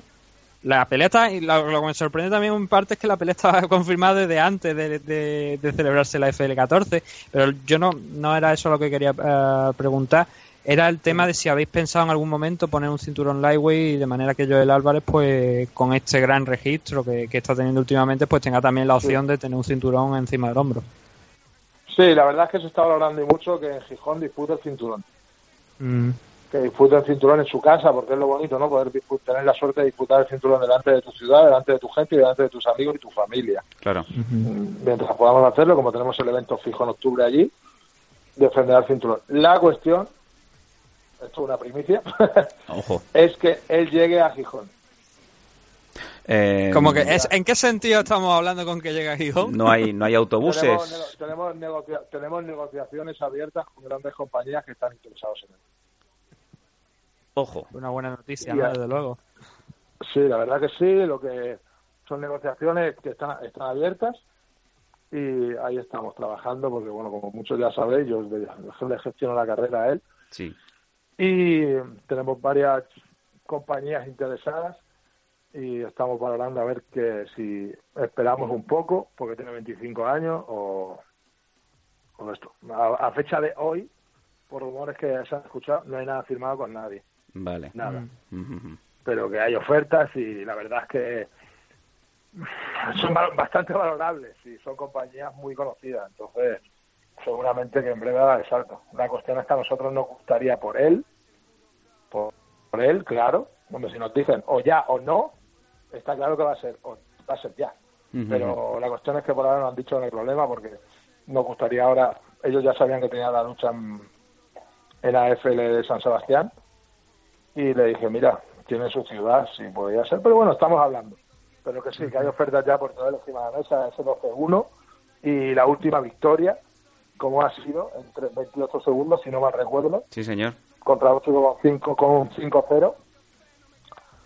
Vamos a ver ahora contra el brasileño este, que tiene 13-2, 11-2 en Cerdo, pero creemos que sí, que yo, él será uno de los próximos españoles que despunten en ligas internacionales. Mm. Yo me, imagino, Frank, que es complicado para los luchadores jóvenes que tienen buen récord y que están destacando ese hambre que tienen de empezar corriendo y de subir a las primeras ligas, ¿no? Puede ser quizá el, caso de Oscar Suárez, que con 19 años ya está en Combate Américas. ¿Hasta qué punto es importante eh, tener un buen récord establecido con la cabeza en donde tiene que estar antes de irse a las grandes ligas, a lo mejor demasiado pronto? Mira, la verdad es que desconozco la carrera de Oscar Suárez, solo escuché la entrevista de decir vosotros, me parece un, un muy agradable. He visto su, perdón, su caos de, de Fight, me pareció un buen caos, la verdad, las cosas como son. Pero claro, nosotros estamos muy centrados en la FL y no, la verdad es que sé que luchó en, en, en Tenerife hace poco. Sí. La verdad es que no sé, no es por nada, ¿eh? pero es que no sé lo que ha hecho el chico porque no puedo seguir a todos los que me gustaría seguir y más cuando tengo un evento como AFL Canarias que, que me absorbe mi vida. Claro. Porque es que a ese evento hay que dedicar el 200%. Pero, por ejemplo, es que hay chicos muy buenos aquí. Pero eh, la gente dice, no, hay que salir de España, hay que salir de España. Sí, hay que salir de España, pero vamos a, vamos, vamos a hablar claro, porque parece que hay gente que no lo quiere decir. ¿Vamos fuera de España a qué? ¿A que nos roben? ¿A que nos avisen a tres semanas antes y, y nos pongan asesinos, mm, o hablo con los luchadores. Sí. Vamos a traerle luchadores aquí de las mismas condiciones que ellos. Vamos mm. a traer que un chaval de aquí tiene un 5-0. O vamos a traerle un chico de Italia con 6-0, o 6-1, o 4-0. No. Venga, estamos aquí, vamos a Rusia, que nos pongan un 10-0 y con 500 combates de Combat Chambo. No, señores. No. Vamos a ser claros. ¿Cuántos luchadores de UFC pasan por Rusia? No muchos, ¿eh? Y todos los que están saliendo de UFC y están pasando por Rusia están cayendo como moscas. Vamos a ser, también tenemos que mirar eso. O sea, yo soy, nosotros como AFL y nosotros tenemos la suerte de poder permitirnos traer luchadores internacionales al evento. Bueno, estamos hablando que Gerardo Núñez no quedó el otro día al señor Igor Araujo. Sí, señor. Con 25, 25 victorias en Cerdo. Hacía falta ir fuera, que Gerardo fuese fuera a luchar con un tío internacional ¿no? Si tenemos la posibilidad de traerlo a España, mm. ¿para qué? Estamos hablando, Lionel Padilla atropelló, es que no tiene otra palabra el combate, atropelló al señor Hermes Franca, una eminencia del MMA mundial, campeón de web, primer brasileño en disputar el cinturón de UFC y aquí perdió. Se trajo a Jonathan Ortega, perdió contra Tiago Martín, ganó Jonathan Ortega. Mm. Pero arriesgamos en casa tenemos la suerte de tener. No, solamente, no solamente ese combate, Fran, también. También el main event, que teníais a, a Juan Suárez enfrentándose. Bueno, más obviamente tiene ya una carrera bastante con bastante experiencia, ¿no? Pero es que se enfrentaba a, a Perry Montaño, que era el campeón del, del Tour Latinoamérica 2 que fue el que estuvo Enrique, que, que, tienen un registro también, que son luchadores que, que, están bastante altos. Estamos hablando de los de abajo, pero también los de arriba tuvieron combate muy bueno. Sí, sí, pero por eso yo decía de chicos más jóvenes, o sea, mm. que son más jóvenes o más desconocidos para la afición. O más, Lionel Padilla, ¿quién conoce a Lionel Padilla en España? Poca gente, porque no es un luchador que luche muy a menudo, pero tiene unas cualidades impresionantes. Unas cualidades impresionantes. La Canarias tiene una buena cantera. Estamos hablando también que Seven hizo un peleón con Kiko de Portugal, que tenía un 10-4. Cebencio y Ruiz. Y sí, Ceben tenía un 5-2. O sea, es lo que hablamos, que mientras también se puede tener la suerte de poder contar con luchadores extranjeros de nivel, de nivel, que vengan a España a luchar, para traer muertos, o, o como no muertos, como se les quiera llamar, gente que viene a poner el dinero y a cobrar, Sí. y le da igual tener un 0.28 a un Serdok. No, yo no hablo de gente así. Hablo de traer gente como Igor Araujo, como Hermes, como Kiko, como Jonathan Ortega, como Perry, como el hermano de Perry, que esperamos traerlo pronto, Dodger. y muchos más luchadores. Eh, el japonés que peleó con Enrique, 10-4, eh, cinturón negro de judo, cinturón negro de, de jiu-jitsu con 25 años. En la esquina estaba ni más ni menos que Yoshiro Maeda, Sí, señor. que todo el mundo sabe quién es Yoshiro Maeda, si entiende de MMA, todo el mundo sabe quién es. Entonces, mm, cada uno gestiona a sus luchadores y sus carreras como quiera, cada uno va a los eventos que quiere y cada uno puede elegir lo que lo que prefiera. Pero nosotros, al menos los que están con nosotros y los que están a nuestro lado y quieren que se que, que tienen que ellos trabajan apoyando a AFL y AFL los apoya a ellos, le vamos a ayudar en lo que podamos. Si tenemos que traer tiburones para que luchen contra tiburones, traeremos tiburones. Pero siempre es importante tener, como se dice en el fútbol, ¿no? El factor campo Sí. a favor. Claro, no es lo mismo estar peleando, te digo un ejemplo, en Francia, Italia, Alemania, en cualquier evento, contra un tío bueno, o estar en tu ciudad, delante de tus amigos, de tu público, de tu gente que te está animando, que sacan la garra, aunque no tengas ya ganas ya. Pero saca la garra porque te hacen que salga. Es como si fuera el fútbol el jugador número 12, ¿no? Pues eso es lo que estamos intentando. Ese es mi punto de vista. Sí, no, no. Cada uno es respetable. Vamos. Desde luego que sí. Y bueno, Sí, me no, imagino, eh, eh, has comentado lo de... acertado porque es lo Sí. que es lo que el propio Frank estaba diciendo, ¿no? De, de traer de que llevamos a gente a Rusia y muchos de ellos van para pues prácticamente para palmar porque son gente que se enfrentan a, a gente con mucha experiencia, pero como bien ha dicho este, la experiencia que no te ponen en el récord de MMA muchas veces, que son esos cientos de combates de sambo y no solamente combate de sambo, sino también en otras muchas disciplinas. Entonces, claro, eh, a ti te dicen, este, este chico que, el que va a enfrentar, por ponerte un ejemplo, tiene un 1-0 en Rusia. Sí, pero 1-0 más no sé cuántas peleas amateur, más no sé cuántas horas también sobre un tatami. Complicado, ¿no? Yo para eso obviamente prefiero que te lo traigan aquí, a- ahí tú allí a Palmar. Y No de solamente hecho, eso, es que no solamente eso, muchos de los luchadores Sí. españoles que han dado allí, que han salido a Rusia, ¿cuántos de ellos realmente podemos considerar que han triunfado? ¿Realmente triunfado? En Osolve. Ujú. Sí, sí. El único Bueno, nombre que a mí Juanma, me viene a la también- cabeza que ha triunfado Juanma bien, también bien hizo- de verdad extranjero. ¿Sí? Sí. Juanma también tuvo buenas victorias en Rusia. Ujú. Mm. Juanma también Sí, pero- tuvo buenas victorias en Rusia. Pero que no es que no es una cosa muy común ir a Rusia a Eso, ganar. lo que quería decir. Sí, Te digo Rusia como te digo otros países, ¿eh? Y- que fue en Bulgaria, cuando el evento Mixed Fight en Bulgaria, los hermanos Dimitrov, los hermanos Dimitrov han peleado con, yo qué sé, con la mitad de los luchadores de España, los dos gemelos esos, y el único que le ha ganado a los Dimitrov de España ha sido Ronnie Landaeta, a los dos hermanos. Sí, señor. Y eh, todos los demás se han pasado por... Han, han, han pinch- han, han perdido contra ellos. Ujú. ¿sabes? Que también ellos hacen lo que lo que hace todo el mundo. O sea, vamos a ser claros. Esto Sí, es sí. España. ¿Qué vamos, qué, qué vamos a traer? ¿A luchadores para que asesinen a los españoles? Pues no. Vamos a traer combates igualados. Sí. ¿Vale? ¿Que hay alguno que quiere traer gente que viene a cobrar y a que le peguen? Pues no. Nosotros no somos partidarios. Nosotros hacemos buenas luchas. Y que ha demostrado que ha demostrado en los fight cards que estamos haciendo últimamente.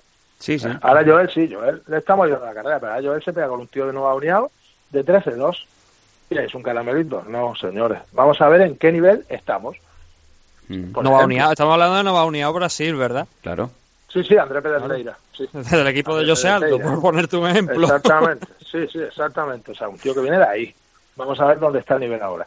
Madre ahí es donde se ven las cosas, claro. Ujú. No lo voy a traer con un tre- no, bueno, con un 3-0 no le vas a poner un, un avión, está claro, pero por ejemplo, Kevin Cordero, Otro, otro grande. 18 años, 5-1. Ese niño tiene un futuro prometedor.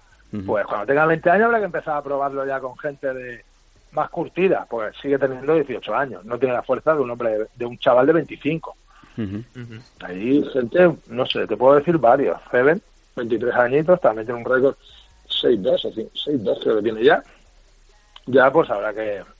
Ya, ya él tiene ya más físico, está más fuerte, entrena como un burro, ya hay que po- ponerle una piedrecita para probarlo. Mm. Y después están todos los, los todoterrenos estos, como pueden ser Lionel Padilla, Daniel Requeijo, Gerardo, que ha demostrado que está otra vez en el nivel que tiene que estar, y yo sé, Omar Santana, que pronto creo que va a volver a pelear, Juanma, que es un incondicional, y esta gente sí que se lucha con quien sea, porque son ya están curtidos en 30 combates, 20 combates. Son gente con experiencia, pero en España hay muy buena cantera. Sí, sí, bueno, y la cantera se le, tiene que, se le tiene que cuidar. Y como nos eh, dice nuestro oyente Pablo Ramos también, ¿no? Eh, esa, esa cantera de, luchadores en Canarias que es increíble, pero no solamente en MMA, en kickboxing o en Muay Thai, ¿no? Que es lo que has comentado, Fran, de que es que ahí está inculcado desde la cuna, ¿no? Es como en 300. Sí, el otro día, creo que el fin de semana, si no me equivoco, el fin de semana de FL. Yo no sigo mucho el K1 porque no, no soy entendido, me gusta verlo de vez en cuando, pero claro, es que el AFL nos absorbe muchas horas y estamos con el MMA cerrado. Pero no, estamos ahí con la noticia de Jorge Risco que ha ganado Huacao. O sea, atentos, a Huacao, que no hablamos de cualquiera, o sea que ahí hay nivel. Hay, por ejemplo, Gran Canaria hay más cultura del MMA, en Tenerife más cultura del K1, entonces se va moviendo, pero sí, sí, es que tienen, ellos lo dicen, sangre guerrera. Em, tenemos más preguntas por aquí. Nos pregunta un amigo Sergio Catalán. Nos dice: ¿Habéis recibido propuestas de unión? Mi amigo Sergio. mi amigo Sergio. Sí, bueno, entonces me imagino que será puñetero. Dice: ¿Habéis recibido propuestas de unión o colaboración de otras organizaciones de MMA nacionales para hacer eventos conjuntos? ¿Nacionales, ha dicho? Sí. sí qué cabroncillo que es mi amigo Sergio. Quizás nacionales. Vaya preparando ya la maleta que me parece que alguien va a ser despedido. bueno, eh... Se ha guardado silencio, Fran. Fran ha callado. Sergio y yo somos colegas. sí, bueno. Se puede decir que somos colegas, sí. Y le gusta mucho el programa, por cierto. Sí, me, Pues- lo sé, lo sé. Su mujer me odia porque dice que nada más que escucha a mí y a uno con acento de Cádiz.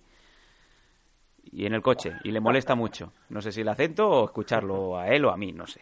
A ver. Bueno, pues sí, sí que, sí que, sí que han llegado, sí que han llegado. Y bueno, lo puedo decir aquí públicamente, mm, con la única persona que trabajamos nosotros que nos asociamos para montar un evento es con Julio Santana en Canarias, aparte por amistad, porque trabajando vamos en la misma sintonía y funcionamos muy bien juntos, con los nervios, con el estrés, con las discusiones, con todo, pero funcionamos muy bien juntos y AFL con Julio funciona bien y al revés.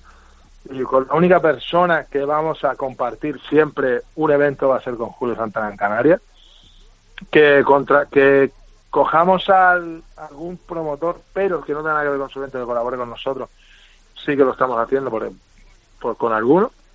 Estamos hablando, pero AFL no se va a asociar con, bueno, ya lo puedo decir, AFL no se asocia con ningún evento en España. Vamos, o sea, Vale. después de la experiencia que tengo que ir yo, yo, te hablo ya de yo, no Dani, no Julio, yo, a trabajar a, otro- a otros eventos y a colaborar, no trabajo ni no vamos a trabajar con nadie más. No, o sea, Vale. AFL y se acabó. Y de Eventos manera... internacionales Ahí podrían está. ser, pero nacionales no. ¿Hay alguna empresa internacional que se haya interesado por hacer evento en España y que os haya llamado para ayudar con la CAR o hacer copromoción? Venga, otra exclusiva. Venga, me siento otra vez. Eh, sí, sí, sí. Sí. La próxima semana tenemos un Skype para. Ya se había hablado hace un par de meses, se me llamó hace. La semana de. no, dos semanas antes. Se me llamó hace dos meses, dos semanas antes de la FL Canarias. Me vieron el evento, me escribieron el martes, este pasado, este martes, después del evento, Sí. y me dijeron que si me podían llamar la semana que viene para hacer una, una videoconferencia y rematar unos temas y hablar unos temas. No hay nada firmado, no hay nada cerrado, pero sí hay negociaciones. Mm, Vale. ¿Se puede decir algo? ¿Se puede saber un poquito de dónde viene No, esa no, empresa? por ahora no. No. Vale. No, es, es americana. Vale. Ya ha dado muchos datos. Ya ha dado muchos datos. Madre mía. Eh, puta, qué ofertón. Bueno, pues... eh, Pero bueno, que sí. repito, repito, antes de que me empiecen las pajas mentales de la gente y esas cosas, no hay nada cerrado, solo hay conversaciones abiertas, Vale. interesantes, pero no hay nada cerrado, nada en mayúsculas. También nos tienen que interesar a ellos y a nosotros, no solo a ellos. Está ni solo a nosotros, lógicamente. Pero bueno, si no, nosotros seguimos con nuestra FL muy felices, subiendo nuestros números de pay-per-view y nuestro público asistente a los eventos y somos felices igual. Estupendo. Eh, Nathan, ¿qué queda por preguntar?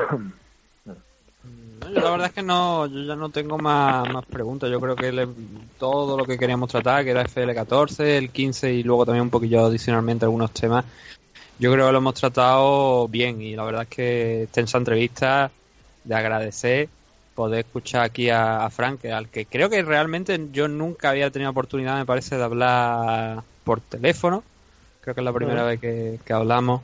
y la verdad es que yo lo único que puedo decir de, de Fran son cosas buenas. Es el, el mejor promotor que, que ahora mismo, desde mi punto de vista, tiene este país. Con ello no estoy diciendo que los demás sean malos, que muchas veces hay que subrayarlo, sino que estoy diciendo que es el mejor, que tiene AFL una estructura muy bien montada y que es un auténtico placer poder tenerlo aquí y que también las notas de prensa nos lleguen al correo de Memeadicto, no solamente a nosotros, sino a muchísimos medios, como él bien ha, relatado a lo largo de, esta entrevista, porque creo que es lo que necesitamos, ¿no? Que las empresas pues también metan, o sea, participen ¿no? también de la, de, su, de la difusión, que no seamos solamente nosotros que tengamos que estar detrás de ella. Así que darle las gracias a Fran por compartir estos minutos aquí en MMA Adicto y por lo que hace, por las caras que nos está presentando y por las que están por venir, ¿no?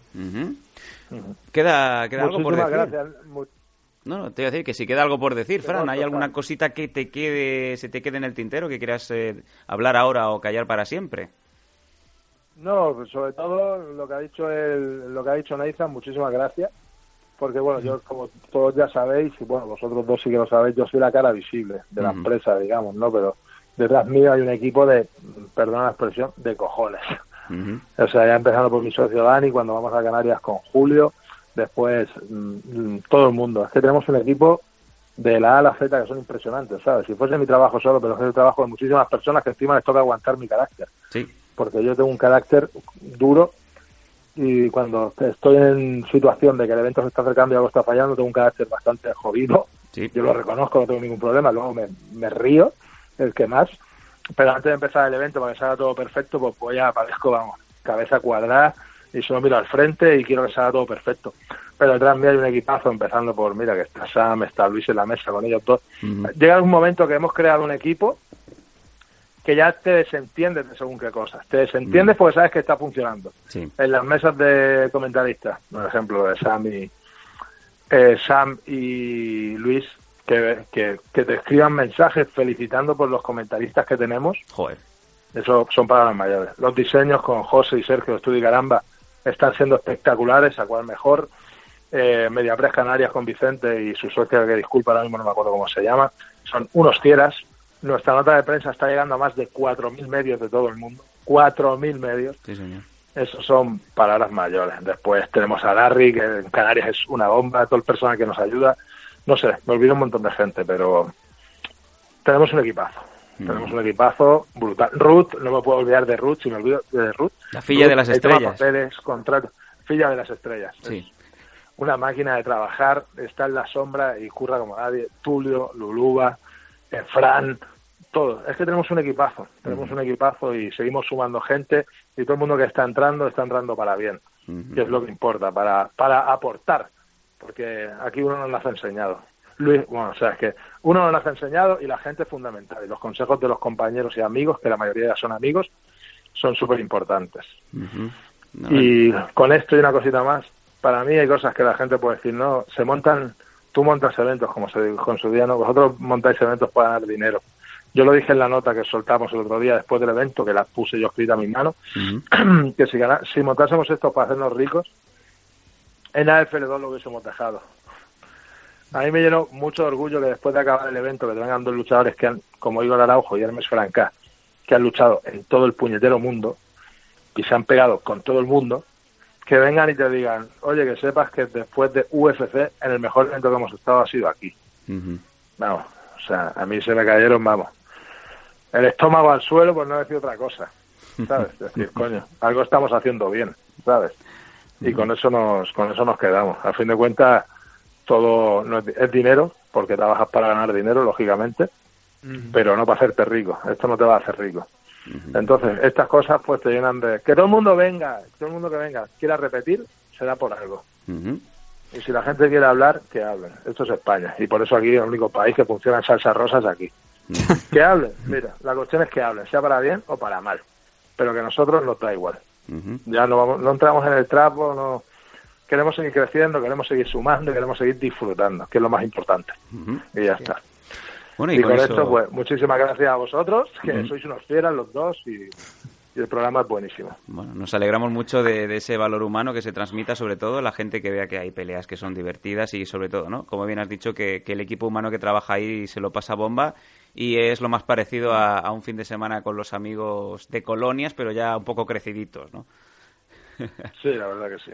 Y una última pregunta que se ha quedado por aquí. Eh, Fran, ¿de verdad estuviste pensando que podía haber aparecido a lo lejos en la sala de prensa un dron con un pene enorme volando hacia ti? bueno, si aparece, el que yo he tenido la suerte de ver esa preguntita en Instagram de la persona que la ha puesto.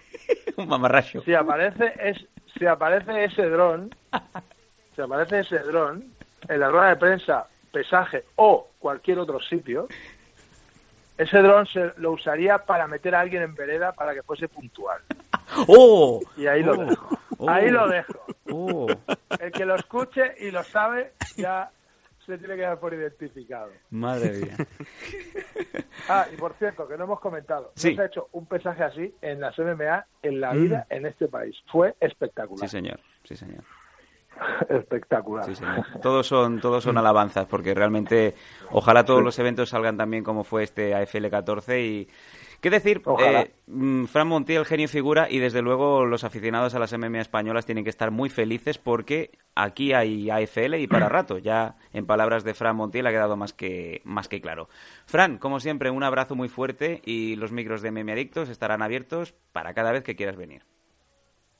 Muchísimas gracias a los dos por el apoyo y nos vemos pronto. Venga, hasta siempre, Fran. Hasta luego. but they lead me on.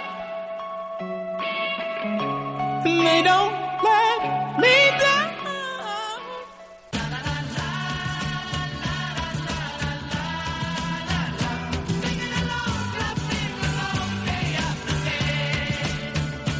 Let's go back, back, back Sintonía de la despedida y cierre en el MMItos 203 y oye em, chicos que, este hombre es un disparador de, titulares. Es increíble la de cosas que nos ha comentado y nos ha confesado Fran Montiel.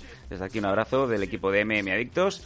Y Nathan mm, rápidamente un pozo cómo te ha quedado esto pues la verdad es que bastante bien. Yo, yo que o sea eh, Oscar Suárez no había dado en aquel momento la exclusiva. Sí. Eh, y aquí Fran lo ha superado en el sentido de que ha dado más exclusivas todavía, ¿no? Dado como tres o dos o tres, no sé si incluso más. Sí. Así que la verdad maravilloso, porque ya sabemos varias cosas. Sabemos que hay interés de eventos internacionales por función aquí. Sabemos que hay luchadores que están cerca también de eventos internacionales y sabemos que las cosas están avanzando bien a nivel internacional y por supuesto que es lo importante porque estamos aquí, hablamos muchas veces internacional, pero nosotros estamos aquí. Hay un futuro para FL y un futuro que parece brillante, la verdad, y es que esperemos que el 15 de mayo, eh, perdón, el 5 de mayo, que los mexicanos que están de fiesta, ¿no? El 5 de mayo no es una fiesta allí en México. 5 de mayo. O es una fiesta en Estados Unidos. Eso, eso es la, es la fiesta de, de, México y sobre todo lo sé porque en, Estados Unidos están muy pesados. Por un día se hacen se hacen los mexicanos. Luego al día siguiente suben 5 centímetros más el muro, ¿sabes? Sí. Donald Trump no subiendo el muro a mano, ¿no? Eh, Directamente, poniendo los ladrillos. Pero eso, ¿no? Que el 5 de mayo, que es cuando se va a celebrar ese evento de FL15, que la gente, pues, allí ya que están de fiesta, que se compren el pay-per-view también en México, ¿no? Que sabemos que tenemos oyentes también de Latinoamérica. Bueno, en México en general Latinoamérica, ¿no? Uruguay también tenemos amigos. hay mucha gente Uruguay, hay una persona de Uruguay que desde aquí le mando un saludo, que no, no sé quién es porque nunca se ha manifestado, pero le mando un saludo porque no falla. Siempre hay una persona de Uruguay que se escucha el programa completo a través de YouTube. Sí, sí, desde luego. Y desde aquí le mando un saludo a esa persona. Así como también saludos y abrazos fraternales a todos los amigos que se, se acercaron a a la posición de la mesa de comentaristas en el AFL 14 para eh, darnos un abrazo, saludarnos y sobre todo apoyarnos para los MM adictos que nos escuchan regularmente y yo creo que esto es eh, nuestro premio, ¿no, Nathan? Que haya gente que se acerque y, que te diga, pues eso, ¿no? Que, formas parte de su semana y que están al día a día de las noticias eh, gracias a, a, esta gestión que hacemos, ¿no? Yo creo que ahí está el premio, Nathan. Sí, porque es, sobre todo significa que estamos haciendo bien las cosas y que a la gente le gusta, ¿no? Obviamente tendremos tendremos muchos detractores por ahí, como es lógico, ¿no? Todo el mundo pues, tiene sus críticas y hay gente que no le gustamos, obviamente. Pero tratamos de acercar lo máximo posible pues el mundo de las MMA a todo a todo el público de habla hispana. A veces más acertado, a veces menos acertado, pero hacemos lo que podemos, ¿no? Con los medios que podemos. Obviamente no tenemos el presupuesto de grandes compañías, ¿no? Así que intentamos hacer y bueno, mm, a veces no es suficiente porque hay veces que empresas eh, de las propias empresas nacionales pues se olvidan de nosotros, incluso cuando nos han dicho que, iban a darnos la nota de prensa. Voy a hacer caso, el último caso que me ha pasado, y lo hablo con franqueza, ha sido Mugabe, que dijo que nos iba a mandar la, nota de prensa hace tres semanas y que nadie se lo tome esto como a mal, pero es una crítica constructiva, ¿no? Y no la hemos recibido. Una pena. No hemos recibido la prensa. Claro, yo, yo pensaba que habían cancelado el evento porque digo yo, coño, tres semanas aquí nadie ha mandado, digo yo, a ver si que se ha cancelado algo. Pero no, se está celebrando esta tarde, ¿no? Así que, oye, pues que les vaya bien, que tengan mucha suerte con el evento y a ver si, como digo, que tengan suerte y se puedan seguir montando ediciones de Almogaver, ¿no? Que es lo que importa realmente el público. Claro que sí, desde luego. Lo que queremos es eso, que todo el mundo pues pueda asistir a eventos en Barcelona, en Madrid, allá donde sea. Fíjate, ahora mismo pues eh, ese anuncio que nos ha hecho Fran Montiel de que va a llevar el circo de AFL a, a sitios como Valladolid o incluso Málaga, incluso Portugal, que también ha comentado, va a ser la primera salida de la empresa de la Ansgar Fighting League fuera de España. Ostras, esto tiene que ser motivo de alegría de, de poder un poco distribuir grandes eventos por, por todas partes, más allá de las clásicas, ¿no? Que ya se han mencionado siempre. Mm, sí, porque no siempre, no todos UFC, no todos Velator. Hablaba el otro día con David en este vídeo que podréis ver próximamente. Y también hay que apoyarlas de aquí. Y empresas internacionales que quieran venir aquí, que también eso cuentan, aunque no sean UFC. Pues eh, ya está todo dicho. Creo que nos ha salido un programa bastante cuco. Y una vez más, a todos os damos las gracias por la confianza y por estar siempre ahí. Nos vemos en una semana, en unos dos, tres días para los que seáis suscriptores. Ya sabéis que tenéis eh, contenido extra eh, siendo Patreon de Memeaditos por una muy módica cantidad. Y lo dicho, nos vemos en unos días en Memeadictos. Nathan, hasta siempre. Un saludo a todo el mundo. Lawless, you're a myth. Transmute, alter, morph, switch, I am lawless, you're a myth. School for choice. Now my cranium aches, cause my brain's in overdrive, all over the place. Inspiration's running through my veins. Just tell my fist into a ghost, stop, think I might have a taste. I'm like a space, few steps out of this world. Search the tablet of my mind across the ocean I felt. Brainwaves help me to sell, hope prevail.